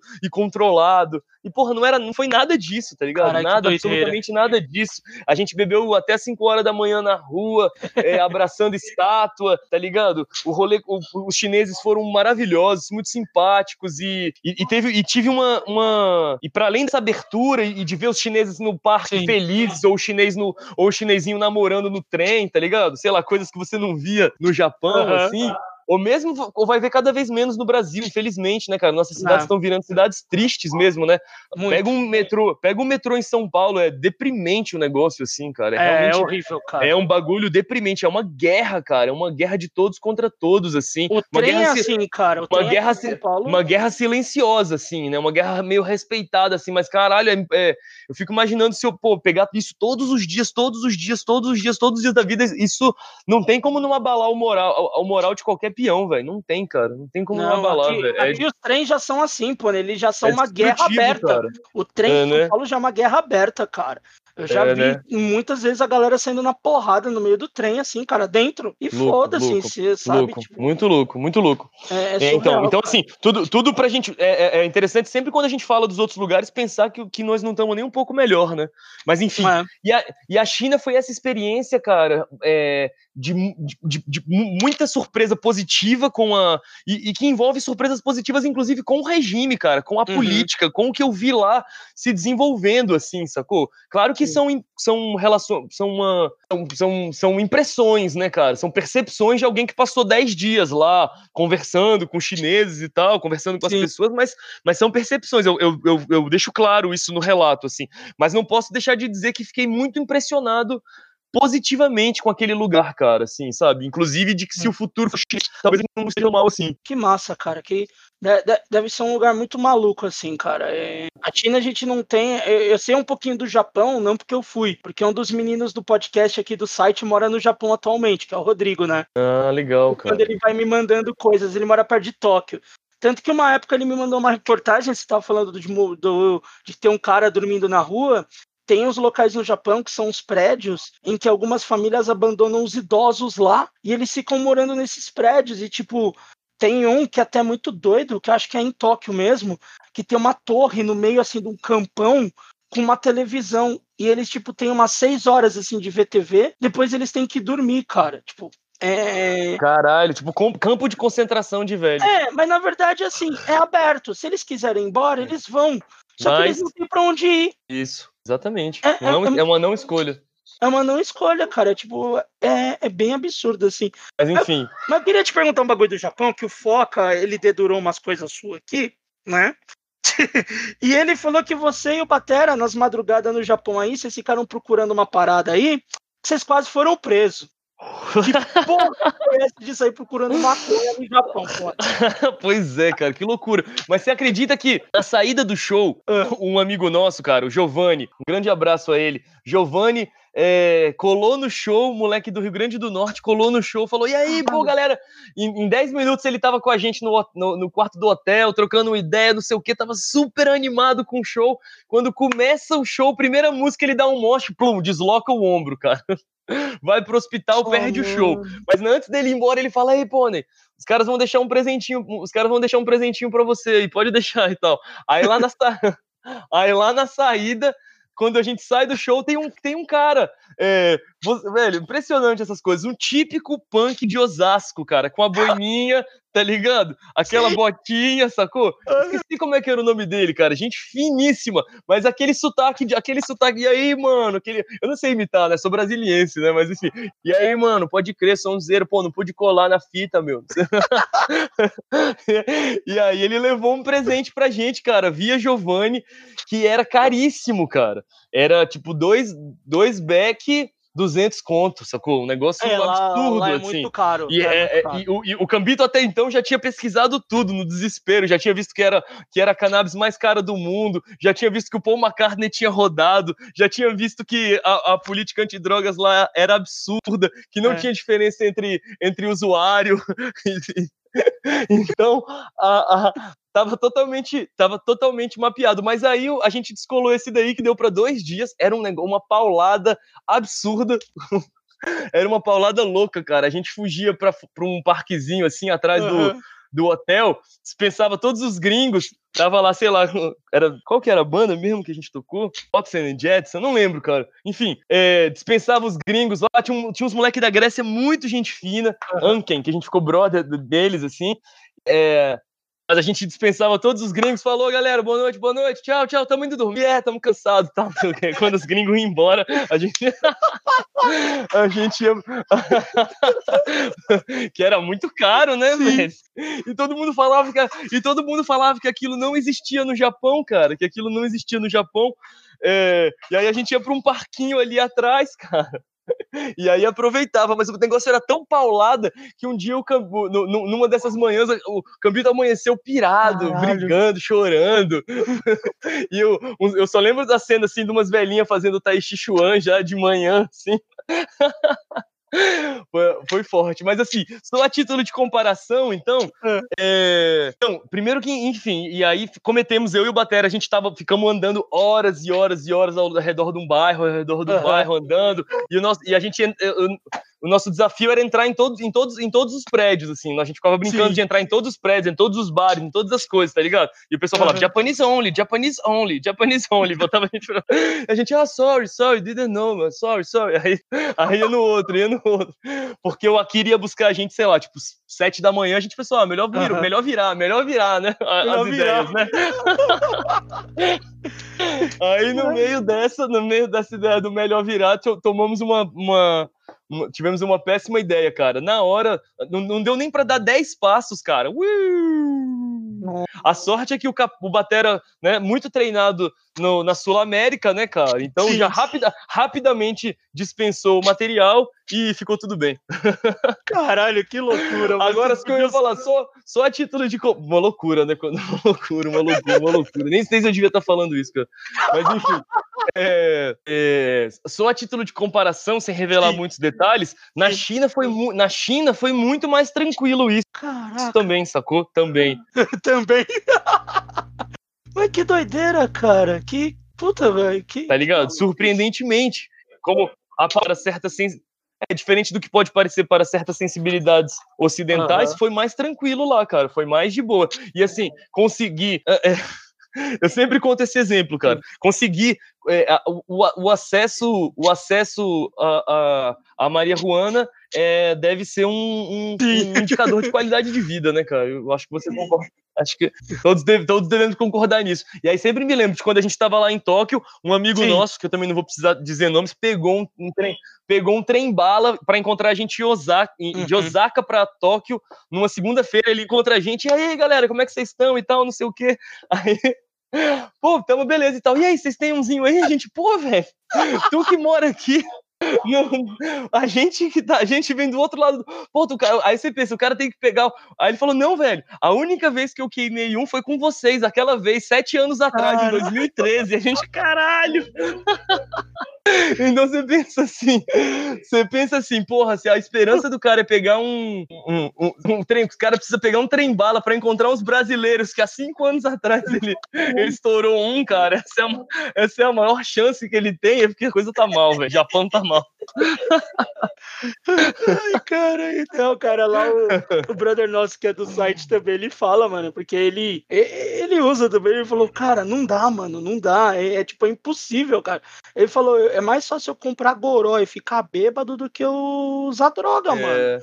Porque lá, tipo, ele me mandou, pô, ele, é, é, puta, era muito engraçado, é que ele morava mais pra. Puta, eu não vou lembrar, mas era mais pro interior, ele não tava tão perto de Tóquio no prédio dele tinha uma máquina, que nem essas máquinas de refrigerante e tal, tinha umas caixinhas tipo todinho, esses achocolatados, e era um capeta. Era, ela era branca e daí ela era vermelha, azul, verde, e era um desenho de um capetinho, assim, de um demônio, né? Era saque, cara. Era um saque com morango, saque com sei lá Sim, o quê. pode crer, cara. E, e nas Isso máquinas aí. junto com a Pepsi, assim, tá ligado? E ele a comprava ficava, e a cara direto. A gente, ficava, a gente ficava, nessa caminhada com bateria, a gente ficava tomando um que era, que pegava em latinha, assim, também, nessas máquinas era vodka com toranja, cara. Vodka com grapefruit. Caralho, cara. Num latão, assim, cara. Muito... É... Na China, é, é to... na, na, China a gente, a gente tomou desse também. Mas é, é, engraçado isso. Isso foi outra, outra diferença que eu achei interessante também, cara, que diz alguma coisa, eu acho. No uhum. Japão, eles são loucos por essas soluções tecnológicas, assim, sacou? Tipo, Sim. se você puder ter um abridor especial, que vai ser um botãozinho, ele vai abrir, assim, tal. Eles, eles, eles cultivam esse tipo de engenhocas tecnológicas, uhum. assim, sabe? O... Na China, para mim, uma coisa que foi muito, para mim foi muito simbólico, assim, foi muito, é, dizia muito do que, do que, do que eu vi, do que eu vivi ali, era que assim, era uma mulher varrendo a rua, a, mulher que varria a rua, assim, com uma. Usando um. Ela, ela tava com um iPhone super moderno, assim, sacou? Uhum. Cabuloso. Ela era, ela era gari, gari da rua, mas ela tava com um iPhonezão. E a vassoura que ela usava era uma vassoura dessas, cara, de bruxa, de palha, assim, sacou? Sim, antigona, né? Antigona, assim, antigona varrendo ali, aquilo ali, aquilo ali para mim na hora parecia quase como um recado do tipo, cara, nós somos, nós sabemos o que que varre direito, assim, sabe? Não precisa inventar uma vassoura, uma vassoura elétrica, não. Pode inventar outras coisas elétricas, mas para varrer o bom é isso aqui Não mesmo. precisa. Tá então a China tem uma é, é, uma relação muito interessante com uma história muito antiga, cara, que você só sem, só só entende estando lá, eu acho assim, sabe? Eles são eles são o centro do mundo para eles. Eles são a maioria, uhum. cara, sacou? Dois mil anos de Platão, Jesus Cristo, Hitler, quer que seja, aqui, Stalin, uhum. foda-se, são uns bárbaros, toscos, com pelo no corpo, que, que, que, não tem hábitos, que comem com faca na mesa, tá ligado? E, uhum. e eles que são a cultura superior, né? Mas eu senti isso, só que eu senti isso, o que, o que foi radical para mim foi sentir isso não de um jeito xenófobo, tá ligado? Não de um jeito xenófobo, não de um jeito, de, de, de, um jeito muito positivo, do tipo, cara, nós estamos construindo a nossa história aqui, cara. Nós estamos fazendo o nosso aqui há muito tempo, sacou? Nós estamos nós estamos fazendo meta e cumprindo meta é, há muito tempo juntos aqui, sacou? E o nosso rolê é isso aqui, nós somos isso aqui, sacou? É, é, eu acho que o Brasil poderia ser em outra história, Sim. em outro jeito, em outro se sentir tão filho é, de, uma, de uma herança europeia que não é nossa, mas que a gente compreendesse mais o que é a gente, o que somos nós, o que nos faz, sacou? É, e a partir daí querer, querer criar a nossa, a, nossa, a nossa forma de emancipação, o nosso socialismo, o nosso, a, a, a nossa, a nossa forma de, Uhum. de liberdade, sabe? Cara, Porque aí, senão, a gente se pega falando em termos de democracia, ou de trabalho, ou de indivíduo, sendo que, cara, para um chinês aquilo ali vai ter um sentido completamente diferente, completamente diferente, tá ligado? Uhum. É, é uma. É, até culturalmente, né? Totalmente diferente, né, cara? É. É muito diferente. E aí, ao mesmo tempo, o que, que é lindo? O heavy metal unindo, cara. A hora que a gente faz aquele banquetão, todo mundo comendo. A gente sempre viaja, o Violeta sempre viaja com uma caixinha de som dessas, tá ligado? JBL uhum. e tal. Bota o Judas Priest no talo, meu irmão, no restaurante. Ninguém, ninguém segura, filho. Todo, quando, quando vai ver, tá todo aquele, aqueles metaleiros abraçado, velho, cantando junto, tá ligado? É, é, é aquela, a, aquela comunhão que vai ser a mesma comunhão no Paraguai, no Chile, em todo canto, assim, sacou? E é muito fera, cara. É muito fera participar disso, assim. Cara, você falou desse da caixinha, é, é, vem a memória muito do. Quando vocês tocaram com o Possuído no Metal Fest. Vocês tocaram o cover do Iron Maiden, cara, e tipo, todo mundo cantando. Eu, tipo, caralho, os punk se revelando, cantando Iron Maiden aí. É, o Iron Maiden tem esse poder, né, cara? Pô, eu acho que algumas, algumas poucas bandas do punk rock vão ter esse poder. Talvez o Cólera, cara. É, Sim. Essa coisa, essa coisa que é, que é muito típica do heavy metal, que é essa coisa de você cantar junto é, a música inteira, assim, você cantar, querer cantar Sim. até a guitarrinha junto, assim, né, cara? Fazer um barulhinho ali, né? É, o Redson, o Redson sabia, o Redson acho que sabia fazer isso bem, assim. Mas é, no, no punk hardcore é bem menos comum. O punk hardcore se pauta muito mais por Sim. outras coisas, né? É, do que essa parada dessa, dessa união da galera. Mas eu gosto da, desse coro, dessa Sim. Comunhão. Não Cara, sei se você é- já foi é a algum animal. show. Não sei se você já foi algum show do Iron Maiden, cara. Cara, já, velho, é surreal. É, surreal. Todo mundo abraçado, cantando junto. Todo você mundo não, junto, Você não cantando, conhece cara. aquele metaleiro, cara, que provavelmente, provavelmente votou no Aécio. Aí Você tá lá abraçado com o cara.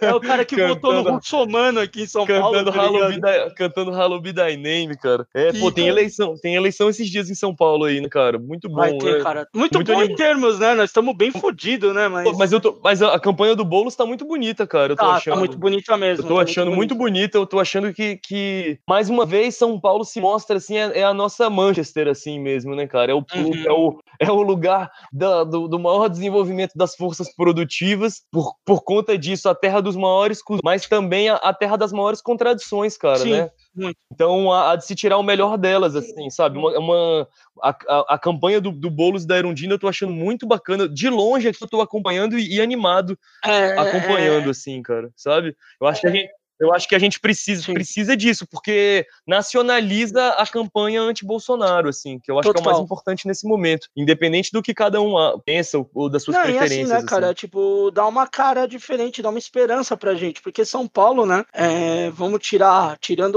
o- quando o Haddad ganhou, cara, São Paulo vive na mão do PSDB há mais de 20 anos, cara, e é só caos e, e cagado É- na cidade, antes tinha o Maluf ainda, que botou mais no rabo de todo mundo do que qualquer É, outra coisa. Mesmo que o Maluf, a gente fala, a gente fala muito de São Paulo, né, que o Maluf rouba, mas faz, mas ele roubou tanto, cara, que mesmo Nossa, que ele cara, fez, imagino. Mesmo que ele Não, não, fez. é impossível, tipo, impossível não- defender. Não tem Não legado dá nenhum. pra defender, não tem. Não. É, o legado é nulo. O É. legado do cara é tipo Deus cria rota-mata. Se o Pita É. fosse um grande prefeito, nunca mais vota em mim. Esse é o legado desse cuzão, sabe? E de É. Covas e Dórias e Serras e tantos outros filhas da puta. E... Mas acho que a única coisa, Pony, que eu te falo daqui de São Paulo que talvez Eu- me chateie um pouco é o do, do não apoio do PT ao, à campanha do Boulos. De colocar, É. enfiar um cara que o PT tá enfraquecido, o PT passou por eleições enfraquecidas, mesmo que o Lula tá solto e tudo, e tá, e tá aí e tal, mas ah, infelizmente o PT, não, não que ele fez, mas ele acabou tendo uma, uma mancha por causa do Bolsonaro, né? O Bolsonaro usou muito desse negócio contra o PT. Sim, cara. E, e São Paulo, E aí em cara, São Paulo o antipetismo é muito forte, é né, muito cara? forte. Aí você ainda usa a imagem do Lula para fazer um candidato que é o Gilmar Tato, que ninguém lembra desse cara. Foi um equívoco cara. demais essa essa, Foi. essa foi um, esse nome do Gilmar Tato foi muito um equívoco, mas agora também já é tarde demais pra tirar a campanha. É, esse, arranjo não foi possível e, e política é assim, né, cara? É, é- é disputa de força, Sim. disputa de projetos, é, é conflito, cara. É contradição em, em- em movimento. Então, agora é melhor que o, que o Gilmar Tato tire alguns votos do Russomano a partir do nome do Lula na campanha, vai, vai, vai melhorar pro Boulos, e é isso que eu acho Sim. que a gente tem que se focar agora. E pelo menos o, o Gilmar Tato, até onde eu tenho visto, tem feito uma campanha justa, assim, não tá. tem, tem. Não tá fazendo uma coisa do tipo, pô, petista vota em petista, ou, ou, ou queimando bolos em algum sentido, como poderia. Ele não tá fazendo isso, cara. Então, Não. beleza. Então, tudo bem, assim. Mas eu acho que também, também acho que foi um equívoco total, cara. Também, eu, eu, eu, eu, eu tô pela, eu tô pela união da, da esquerda, assim, também, total, assim. Não sei como, mas ao, ao mesmo tempo, isso são coisas que são muito mais fáceis da gente dizer do que de realizar, né? E política É. não é uma coisa que- do âmbito do, do, do discurso, do ideal, mas é do- da realização. Então, Enfim, bicho, eu tenho outra. Vamos, vamos. Depois o. Sim, de alguma forma, É. o Boulos representa um, um- é, a campanha do Boulos representa um suspiro, um Sim. bom suspiro, cara, pelo menos no Brasil. Isso já vale, isso já vale de alguma coisa, cara. tá Cara, ligado? é- o Boulos é a nossa, é a nossa esperança. E eu... Isso já vale de alguma coisa. E é interessante, porque há uns anos atrás, se você fosse falar com o pessoal, eu, eu acredito que meus amigos do Hardcore, é, todos vão votar no Boulos, cara, sacou? Sim, É, eu, eu, eu tenho quase certeza. Eu não conversei com muita gente que não falo há muito tempo, mas eu, eu tenho. Eu tenho. aham. eu poderia postar, assim. É, e, e- e- sei de alguns que, inclusive, estão bastante engajados, estão divulgando material, estão Sim, tem uma galera então- por aqui que tá divulgando bem o tão, Boulos. tão tal. empolgados. É. É, de alguma forma, isso já mostra, cara, independente de querer fazer essa análise de de- de- e esse juízo de valor agora, porque nem é o momento, nem é, nem é a hora, nem é o espaço, mas já mostra como radicalmente estamos em outro momento, cara. Estamos em outro Sim. momento, quer queira ou não. Porque há uns anos atrás seria. é, tava, a, a gente estava todo. Essas mesmas pessoas estariam advogando para compreensão de que as eleições são uma fraude burguesa e inócua e que não, que não adianta participar e que, e que foda-se as eleições, não, não vai votar, depois você paga a multa. O importante é a luta em outros âmbitos e não vamos votar em ninguém, ou não importa se vai votar em um ou em outro, sacou? Uhum. é, esse momento passou, assim, não, não, nós não estamos nesse momento mais, nós estamos no momento em que, cara, vamos, vamos, participar de- desse, dessa farsa aqui, né, cara, que é o que a gente, que essa farsa é o que a gente tem, enfim. É o que a gente tem que. Por enquanto é o que a gente tá vivendo, né? Vamos ver se, É, então, mas aí, essas esperanças surgem e melhora, ajuda a melhorar. vamos ver, tem que, tem bons ventos na América Latina, né, cara, tem bons Sim. ventos na América Latina acontecendo também, pode ajudar aqui. Cara, muito massa. Agora, voltando às histórias Violator, Isso, pra gente sair um pouco do. Eu esqueço sempre os nomes de programa político, assim, mas tem uns aí que é da hora. saímos do horário eleitoral, É. ou, ou saindo do. Cara, até pra quem tá ouvindo, quem quiser aí procurar por podcast, seu podcast muito foda, que é o Medo e Delírio em Brasília. Que os caras fazem com humor, contando as histórias, tipo, do, das merdas do Bolsonaro, do Guedes. Olha Os caras só. fazem com humor. Depois eu vou te mandar, pô, né? Bem. Sou totalmente São curtinhos, do. São sou curtinhos, por assim. fora do mundo, do mundo dos podcasts, cara. Eu, Cara, cresceu eu muito, sou- tem muita coisa. totalmente. muito E eu tava até. Eu, eu, eu tava até dando aula na. na- mais, mais ou menos aula disso, assim, Uhum. e não tinha contato com esse universo, porque eu tava dando aula de comunicação comunitária lá na Sim. UNB, uma disciplina muito maneira, cara. Era mais, era mais um trabalho de base do que uma. Do que, um trabalho, do que um trabalho acadêmico, assim, porque a gente ia. Era uma disciplina basicamente de saída de campo, e a gente ia pra periferia de Brasília Uhum. fazer atividades de comunicação, né? E aí, na época, na época que eu era aluno, a gente ia pra Uhum. fazer rádio post, sei lá, ou rádio comunitária, ou, Sim. né? E, ou, e hoje o pessoal vai pra fazer podcast, né? E aí eu ajudei o pessoal a fazer podcast sem nem saber direito, sem nem ter muito contato com esse, Que esse massa. cara. universo, assim. Até, deve, até deveria ter mais, seria, seria bom ter referências, assim. É bom pra você tá lavando a louça ali, né? Pá. Aham. Vou até depois te mandar, eu já até uso como divulga aqui também. Tem os amigos nossos do Desobediência Sonora, que era um podcast, agora é um programa do, da Rádio Antena Zero, que eles fizeram um Ah, guia tá. para podcasts, porque assim, um dos entrevistados anteriores, que é o Fernando Konezuki, que é um amigo de longa data, ele trampa muito com. Ele já trampou na Fundação Casa e ele já trampou em muitas escolas, tudo coisa de perif- nas periferias.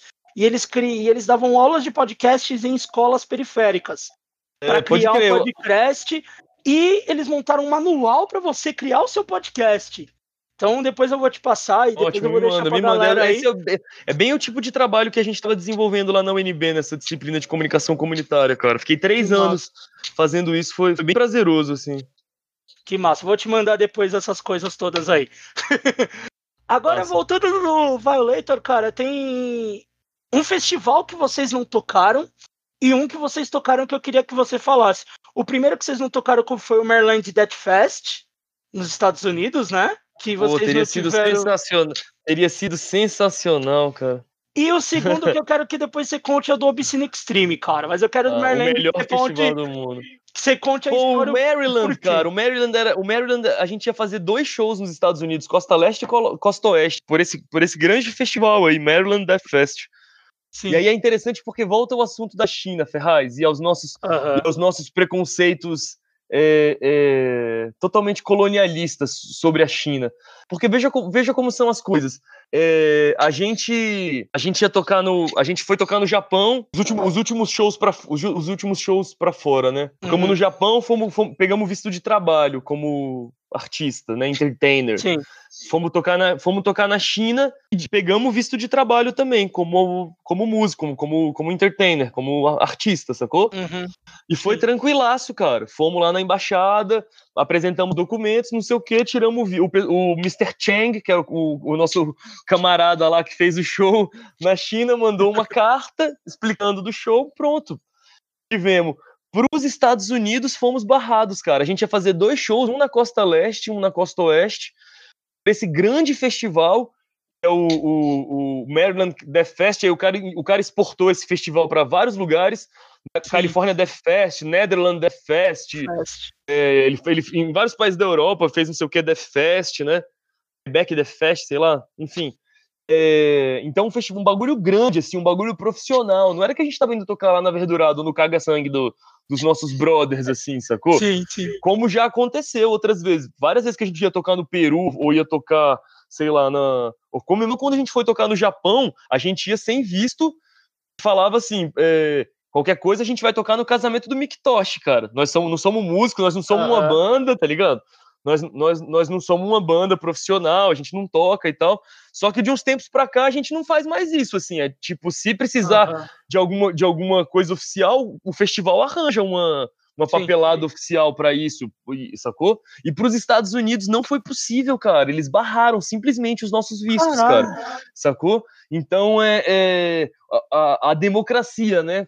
Para você ver como é que é o, o- o- o- a maior democracia do Ocidente aí, como é que, como, é que- como, como, como, as coisas são de fato, né? Para além Uhum. da, da propaganda de, de Hollywood, assim.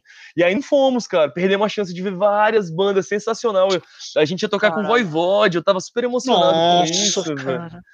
Porque, as co- como eu tava te falando antes da, da, da- da nossa gravação, as coisas mais Aham. divertidas dos últimos anos do show do Violator é que a gente desencanou dessa coisa desse, desse, desse tipo de funcionamento padrão de banda e entendemos é, que a gente quer o nosso funcionamento, cara, que é um funcionamento bem brasileiro, bem tupiniquim, cara, bem tabajara de banda. Então, em vez da gente ir para fazer 10 shows, tipo assim, pô, tem 10 dias, então vamos fazer 9 shows, tá ligado? Não, velho, tem 10 dias, vamos pra praia, depois vamos ver 5 dias de festival, a gente toca no sábado e domingo a gente toca na saideira do festival também. Sim. Tipo, quando o pessoal tá desmontando, tá ligado? Uhum. Que foi como a gente fez no Obscene Extreme. É, a gente ficou de rolê todos os dias lá, tocamos na sexta-feira, enlouquecemos uhum. todos os dias, é, queimamos um com o Danny Lilker, cara, que foi um momento Caralho, sensacional. Que animal, cara. É, pô, foi maravilhoso, cara. Vou, já, vou, já vou contar do, do, do Obscene Extreme. é, to, mas tocamos também, como, como, a gente tocou no, no, no Brutal Assault, a gente to, tá tocando no. A gente é a banda que fica para tocar no After Party do festival, tá ligado? Que é quando tá só os derrotados, os zumbis, os mortos, tá ligado? Ou às vezes é num outro dia, em outra cidade, quando você vai ver, tá lá o Violator tocando. e a gente tem feito, a gente fez isso umas três vezes já, cara, e foi sensacional, porque tem a ver com a coisa da China que eu te falei, né? De poder curtir Sim. o rolê, né, cara? De entender que a gente não é. Nós não somos gringos que são umas máquinas que quer fazer turnê lá e e foda-se, sacou? E produtividade, vamos, vamos, vamos, sabe, se pautar pela produtividade ou fazer dinheiro ou alguma coisa assim. Não, cara, a gente quer curtir o rolê. Então, o Obscene Extreme a gente já foi totalmente nesse espírito. Então, chega, a gente chegamos com muita antecedência, podemos ver muita coisa, cara. Foi, foi, foi, é muito, é um jeito muito, muito divertido de estar, sacou? Nisso a gente cria outras relações com as pessoas que estão nos shows, com os nossos amigos, com os nossos encontros, porque também viajam os brasileiros, né, cara, para esses uhum. lugares, a gente se encontra nesses festivais. E aí no Obscene Extreme pude ver, para mim, o, o, o, o, melhor show, assim, o show que mais me emocionou foi o de Charge. Foi muito, muito foda. É, porque eles estão não não foi com o hatch do Varukers, foi com um cara novo que eles estão tocando que faz um, tem uma voz muito mais parecida com a do Cal, assim. Ele faz até Sim. aqueles até aqueles trejeitozinhos do Cal, dá aquela baixadinha, assim, sabe? Aquela Ai, jogadinha. E, pô, foi muito emocionante ver com o Barbosa, o terror revolucionário que eu tava te falando lá do começo, Sim. que tocou com a gente, que tocava com a gente direto em 2004, pelos interiores e tal o Terror Revolucionário tocou nessa mesma edição do Obscene Extreme, cara. E ficaram um dia de rolê com a gente lá e foi, foi maravilhoso ver com o Barbosa, meu companheiro de Possuído pelo Cão, poder ver o de charge. Tá? Foi, foi, foi sensacional, foi um grande show, assim, grande show. Agora, pô, o Nuclear Assault foi maravilhoso como eu não esperava, porque eu já tinha, porque eu já tinha visto o Nuclear Assault em 2005 e tinha sido uma merda, cara. Tinha sido uma porcaria, Caramba, assim. Cara. Eu tinha visto o Nuclear Assault, então, tipo, 12 anos antes, e, e, e, foi um show muito pior tipo, um show muito mais cansado, de tiozão, meio bêbado, assim, sacou? Lá no Obscene eles tocaram com pressão, tocaram rápido, setlist foda, game over. É... E aí eu vi uma infinidade de bandas, assim, cara. Eu vou, assim, se eu, falar, se eu fosse falar objetivamente, assim, qual foi a melhor banda, cara, o melhor show? Uh -huh. Systematic Death, do Japão. Nossa, essa banda Hardcore é japonês. Caralho, foi um puta show, um puta Nossa, show, puta pô. show, puta Systematic show, é lindo, cara. É Systematic Death, foi um grande show. Como eu te falei, o Crude SS, cara, foi maravilhoso. Foi a única banda é, foi a única banda que ficou no rolê todos os dias como Violator. A gente olhava lá, tava o gordinho do Cru de SS tomando uma, velho. Sexta, sábado, domingo, tá ligado? E é isso que é, isso que é mágico do, do, do Obscene Extreme, cara. É uma, um clima de festa. Não existe a figura daquele, daquele segurança mal-humorado, assim, tá ligado? Tipo, uhum. que saco esse rock, tá ligado? Ai, que raiva, quero ir pra casa. Tá todo mundo se divertindo na portaria, é, só tem é tudo rango vegetariano, tá ligado? Comidas, hum, delicio comidas deliciosas. É, cara, você, você tá lá andando. Eu fiquei muito orgulhoso dos meus amigos brasileiros que rapidamente entenderam isso, cara. Você tá, a gente tava lá andando, quando você olha pro lado, tem tipo uma mina andando pelado de quatro, tá ligado? Com um cara levando ela numa coleira assim, e é tipo, e todo uhum. mundo, beleza, normal, cara. É isso aí, cada tipo, um com a sua loucura, velho. Aqui é a terra da Aqui, é, aqui vale tudo, cara. Beleza, tá tudo. E, no mal, e, e o, o, o, Duracell costuma brincar que o, o Obscene Extreme é o exemplo de que é, é a utopia é possível, é cara. Possível, que né? a, a, a, convivência entre, entre os mais diferentes e a tolerância, a, a, a, a maior diversidade possível é plenamente. É, não, não apenas realizável, como prazerosa, cara. O Obscene Extreme é um, um puta evento. Eu recomendo a todos irem. Eu, eu espero muito voltar. E é o, o Kirby que faz, o Chubby, cara. Sim. Faz no maior espírito underground, assim, na moral, assim. Juro pra você, cara. Sacou? É um bagulho muito Caralho, feito feito com coração, assim, não é. A gente tocou já em vários outros festivais, assim como vamos tocar. O, Uhum. Esse show do Obscene do Violator foi, foi do caralho, e eu acho que, eu acho que catapultou a banda para um nível de outros festivais lá na Europa depois disso, Sim. assim, tá ligado? Aí rolou o Brutal Assault, ia rolar o Sweden agora, estão rolando vários convites. E é muito diferente. Você tá, nesses, você tá nesses, nesses festivais, você vê que é. A coisa funciona como um produto, realmente, sacou? É um, é um Uhum. bagulho meio, meio. É um mercado feio, assim, sacou? Não é um mercado Sim. muito legal. Não é o caso do Obscene Extreme, cara. O Obscene Extreme é um desses festivais que é feito por um cara com muita paixão na cidadezinha do interior dele há 20 anos, tá ligado? Só que a coisa Sim. foi dando tão certo que hoje em dia toda a cidade ama aquele negócio O festival. sabe? É. E aí, e, enfim, só pra concluir a, a- a fala do Obscene com uma, uma, uma polêmica aqui, pô, um show É. que eu achei muito fraco é, foi o Wolf Brigade, cara. Sério, cara? Sério, e aí, eu- e, aí, e, aí, e aí eu tava até te falando do Crude SS, porra, o Crude SS é, foi assim, pra mim, aquela, aquele, pô, perfeição do simples, cara. E o de beat é aquela execução do simples, assim, sabe? É, e, o, e eles sabem fazer muito bem, cara. O Wolf. Brigade. E o Wolf Brigade, e é, você não dava nada pelos caras, os caras, negócio mó simples, ligava ali, tocava, quando via, sabia fazer o bagulho, velho, sabia Uhum. fazer gostosinho, sacou? Sabia fazer. É, que não é pra qualquer um, cara. É, Não, não é fazer um punk, como, como, como fazer um punk rock também, cara, sacou? Não é Sim. qualquer um que vai chegar a fazer um punk rock. Fica horrível. Pede pro metaleiro tocar Não um é. punk rock. Ficou, ficou horrível, cara. É aquela E parada o- três acordes e sai pronto, né? É, bem isso e, o, mesmo. e, o, é, e o Wolf Brigade era uma parafernália tremenda, uma banca tremenda, cara, pra tocar de um jeito xoxo, assim, eu achei, cara, de um jeito muito que que eu achei de um jeito muito floreado, mas assim, essa é a minha opinião polêmica, assim, todo mundo amou o show, achou lindo, maravilhoso. Não, Mas eu achei que- um- Tem uns mas vídeos achei- do Obscene que eu acho que é meio cagado, assim. Eu concordo. Mas eu achei que era legal, achei que era legal deixar essa, essa opinião aí. Wolf Brigade, Ah. pra mim, é um caminho, é exatamente o caminho do punk indo pro metal de um jeito ruim, assim, cara, sacou? De um jeito, de um jeito não legal, assim, sacou? De um jeito playboy, assim. Não, é total. E você deu um exemplo do que nem da mina tá andando ali com a coleira para ninguém ligar. Eu, quando eu mostro o Obscene pra alguém que não conhece, eu uso o vídeo do Gutalax tocando lá. Ah, Que, isso, cara, é uma farra aquilo. Você olha Pô, até, fala, a- até banheiro químico voando teve, né, Sim, cara? cara, é, é- é surreal aquilo. E você olha aquilo, você fala, caralho, como eu quero estar num show desse? Como eu quero estar num bagulho desse? Como é da hora. Aí você vê o punk, o headbanger, o cara do grind, o maluco que ouve o gore, a, a, a mina fantasiada de, sei lá, desenho É japonês. tudo, é tudo. Todo mundo em cima de um palco e todo mundo curtindo. E o segurança é. só tirando na suave e tal, empurrando, tipo, pô, galera, pula aí já, pai, pá. Mas sorrindo também, todo mundo gostando. E se É. Isso, você for isso. reparar o som dos caras, é um gore nojento podre. E a galera tá com puta sorriso no rosto. Você fala, pô, é, É, um lugar muito- que eu quero estar, cara. É muito, Muito festa, né?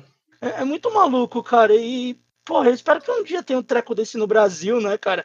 Eu sei que o Obscene vai ser muito difícil ter no Brasil, mas tem umas paradas dessa, como a gente tinha antes, que nem os shows do Violator, do Possuído, as bandas de Power Violence, de Fastcore, que venha, É. que volte um pouco desse espírito, daquele, daquela catarse, do caos, mas todo mundo se divertindo também, né? Não, é isso, cara. Eu acho que aqui a gente, é, a América, a América do Sul sabe é, conjurar exatamente o tipo de energia que você só na Europa você só encontra no Obscene Extreme, cara.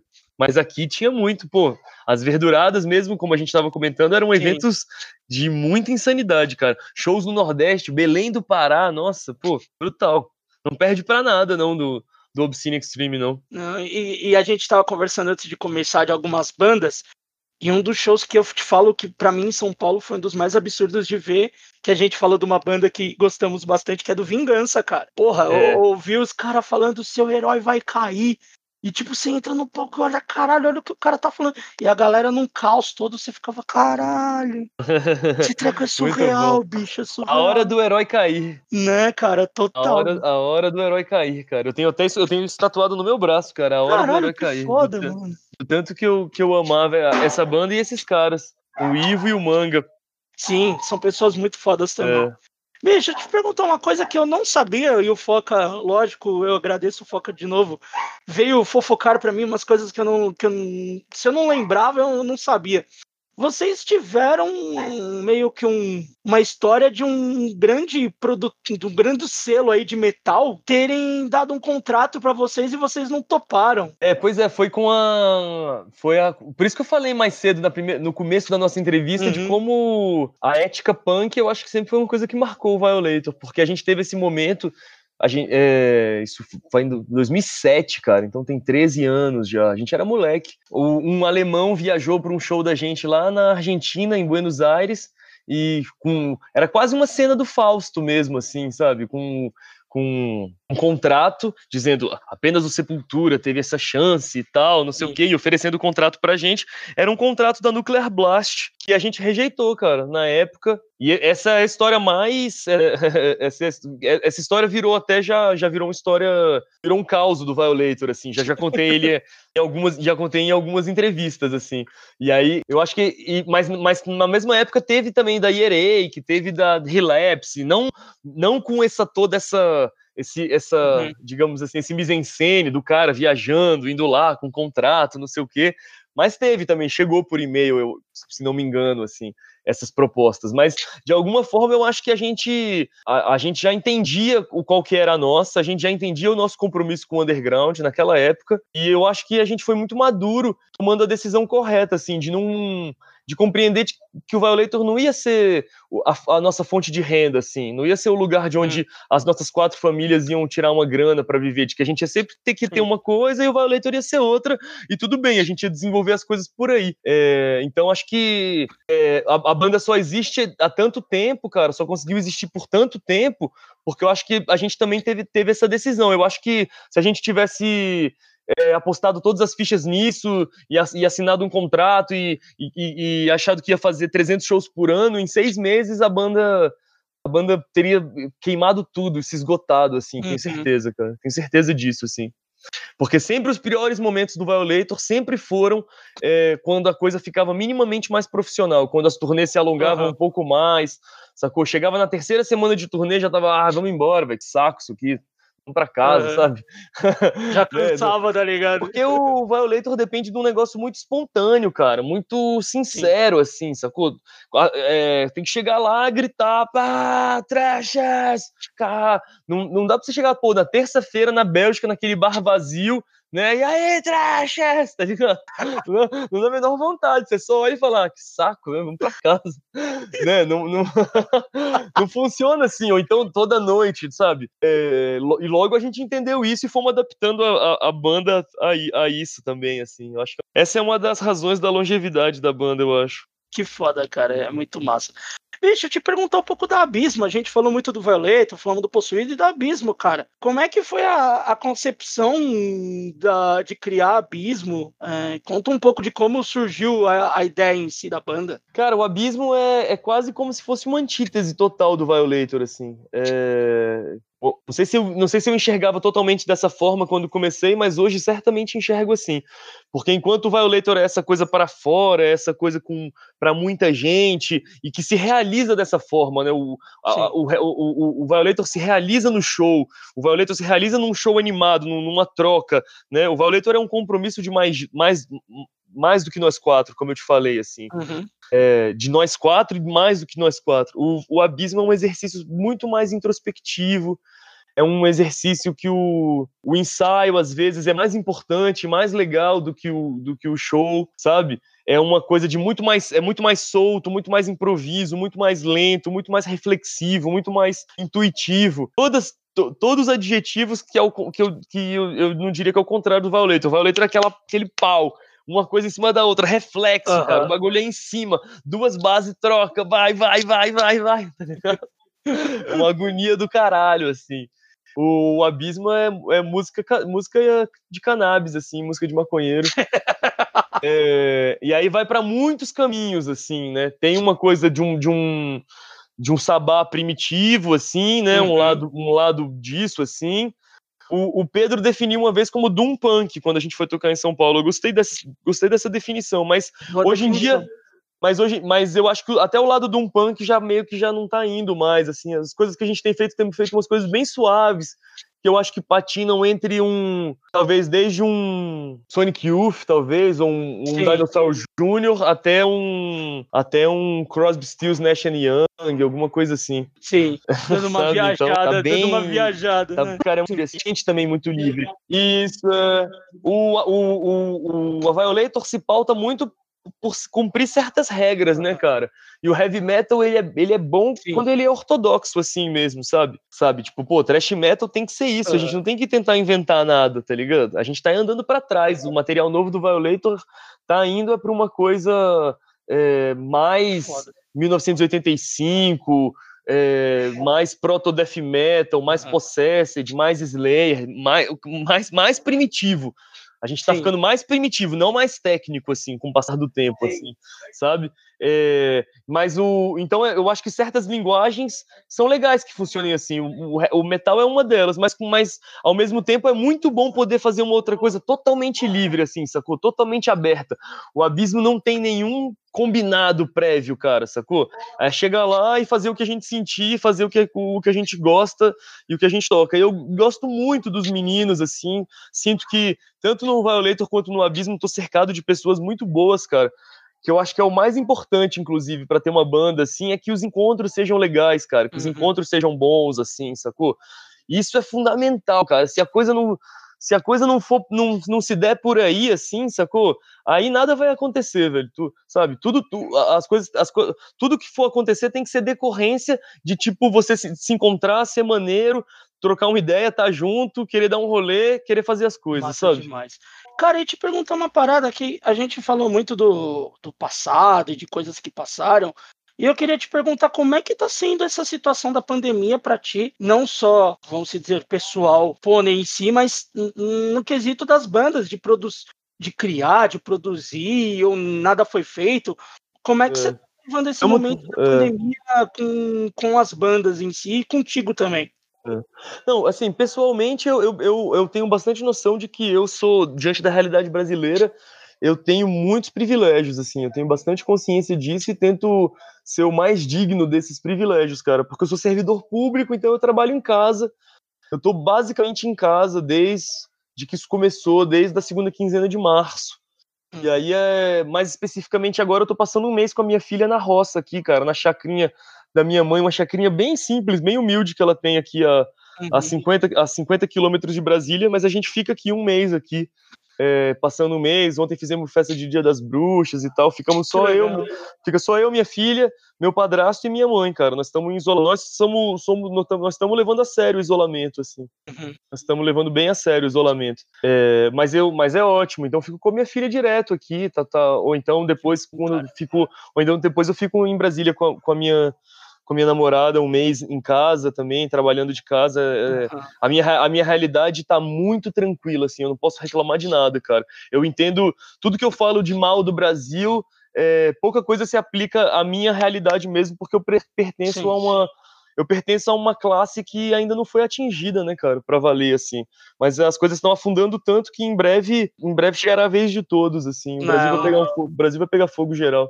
Mas enfim, as bandas, cara, o, o, o abismo a gente consegue se Brasília é uma cidade muito ampla. A gente, a gente se encontra a cada alguns dias, a gente se encontrou no, na beira do lago, assim, com distanciamento social, de máscara, uhum. violão, violãozinho, e aí a gente consegue fazer um sonzinho, assim, combina com o abismo, coisa suave, assim. Então...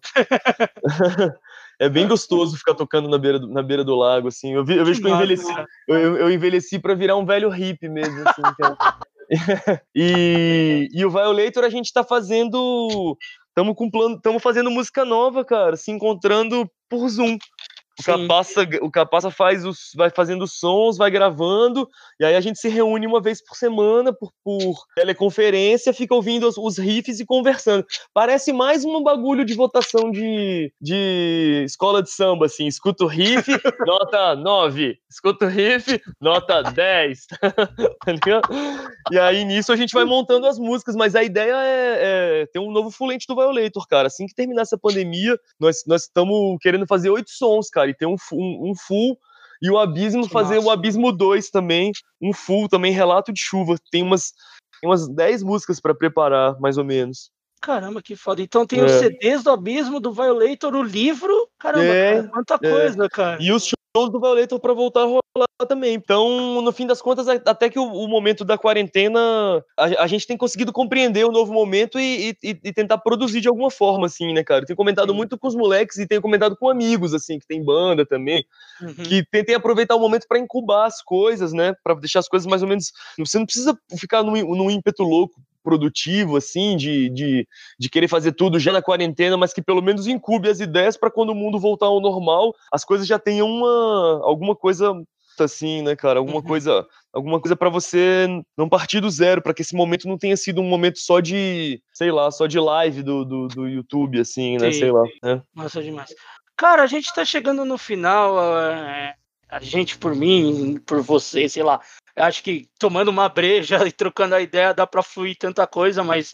Maravilha, uh... tô ah, disponível para participar quando vocês quiserem, rapaziada. Cara, eu, eu, eu vou. Não vou falar pelo podcast inicial, vou falar por mim. Uh, eu fico muito feliz, cara, de estar tá trocando essa ideia contigo, porque foi o que eu te falei antes de começar, e no começo que, tipo, eu não esperava, saca? É, não que o bot, tipo, o Pony, uma galera como pedestal de, de, de galera, não, pelo contrário, eu vejo que vocês vocês fazem a mesma coisa que todo mundo, desde a, do menor até o cara que tá numa banda que tem um conhecimento maior, que é o bagulho do underground, né, cara? É Trazer, levar informação e tal, mas eu fico muito feliz de você ter topado. E, bom.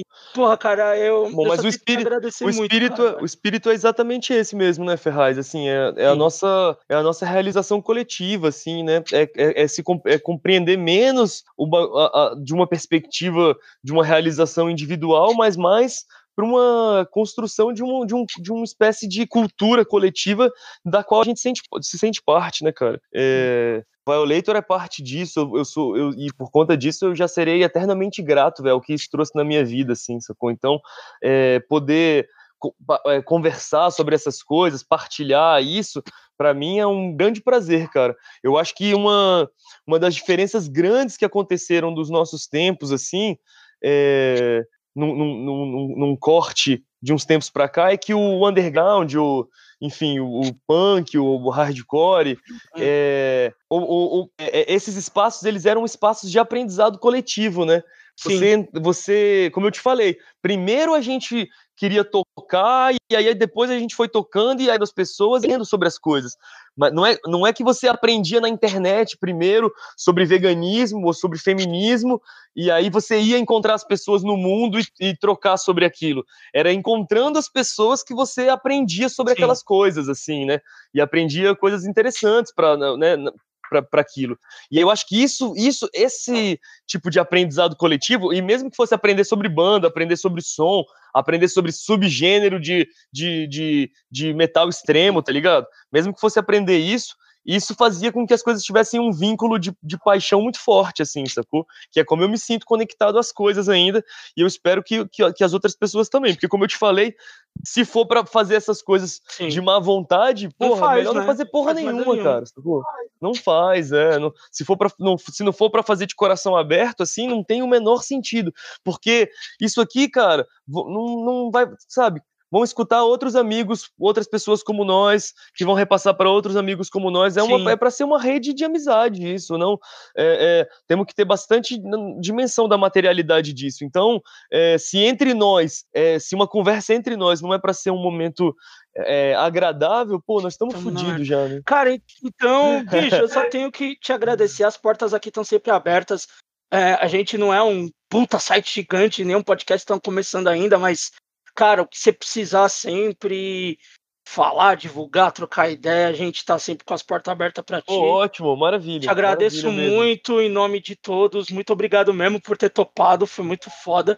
E cara, pode falar o que você quiser e o final, não que eu não deixei você falar é, nada, pelo contrário, falei muito, final, eu falei muito. Todo seu e cara, sempre quando você quiser, Beleza. Não, muito, muito obrigado, cara. Se você quiser depois que a gente marque uma conversa específica sobre a China, quando sair o livro, vai ser um prazer Fechou, conversar. Vamos, vamos, depois vamos. que sair o livro, aí, aí que a gente pode conversar sobre temas específicos. Eu gostaria muito de conversar sobre isso e dos paralelos que isso tem com, com o Brasil. Mas fora isso, enfim, é só porque eu gosto de conversar mesmo. Mas fora isso, eu quero agradecer. Só quero agradecer mesmo, cara. Para mim é um prazer é, estar entre os nossos, conversar sobre, sobre essas coisas, relembrar histórias. É, e pensar no, nas coisas e pensar na, no, nisso para dar força para a gente fazer mais coisa para o futuro, né, cara? Sim. Eu acho que é, saudosismo não tá com nada, rapaziada, né? Nós temos que ignorar é, essa, essa, essa dimensão e, e também e, e, compreender a mudança, cara. Se, se, se, os novos tempos demandam outras coisas, que, que sejamos, que, que façamos novas coisas, como você está fazendo podcast aqui, né? Eu fazia, eu por muito tempo fazia o Underground Ways, cara, que era um programa de rádio, era um prazer, cara. Por muito, Fiz por muitos anos, cara. Apresentava, era todo domingo à noite, depois mudou para segunda-feira à noite. E hoje em dia tenho vários amigos aí. O Menezes fazendo programa domingo à noite de, de metal, assim, Sim. sacou? Então é. é, é na, na, na, Vírus Comum, né? Sim. Tem várias pessoas fazendo Sim. programa, muito legal. O Loli faz programa na segunda-feira à noite, cara, quando eu fazia programa também.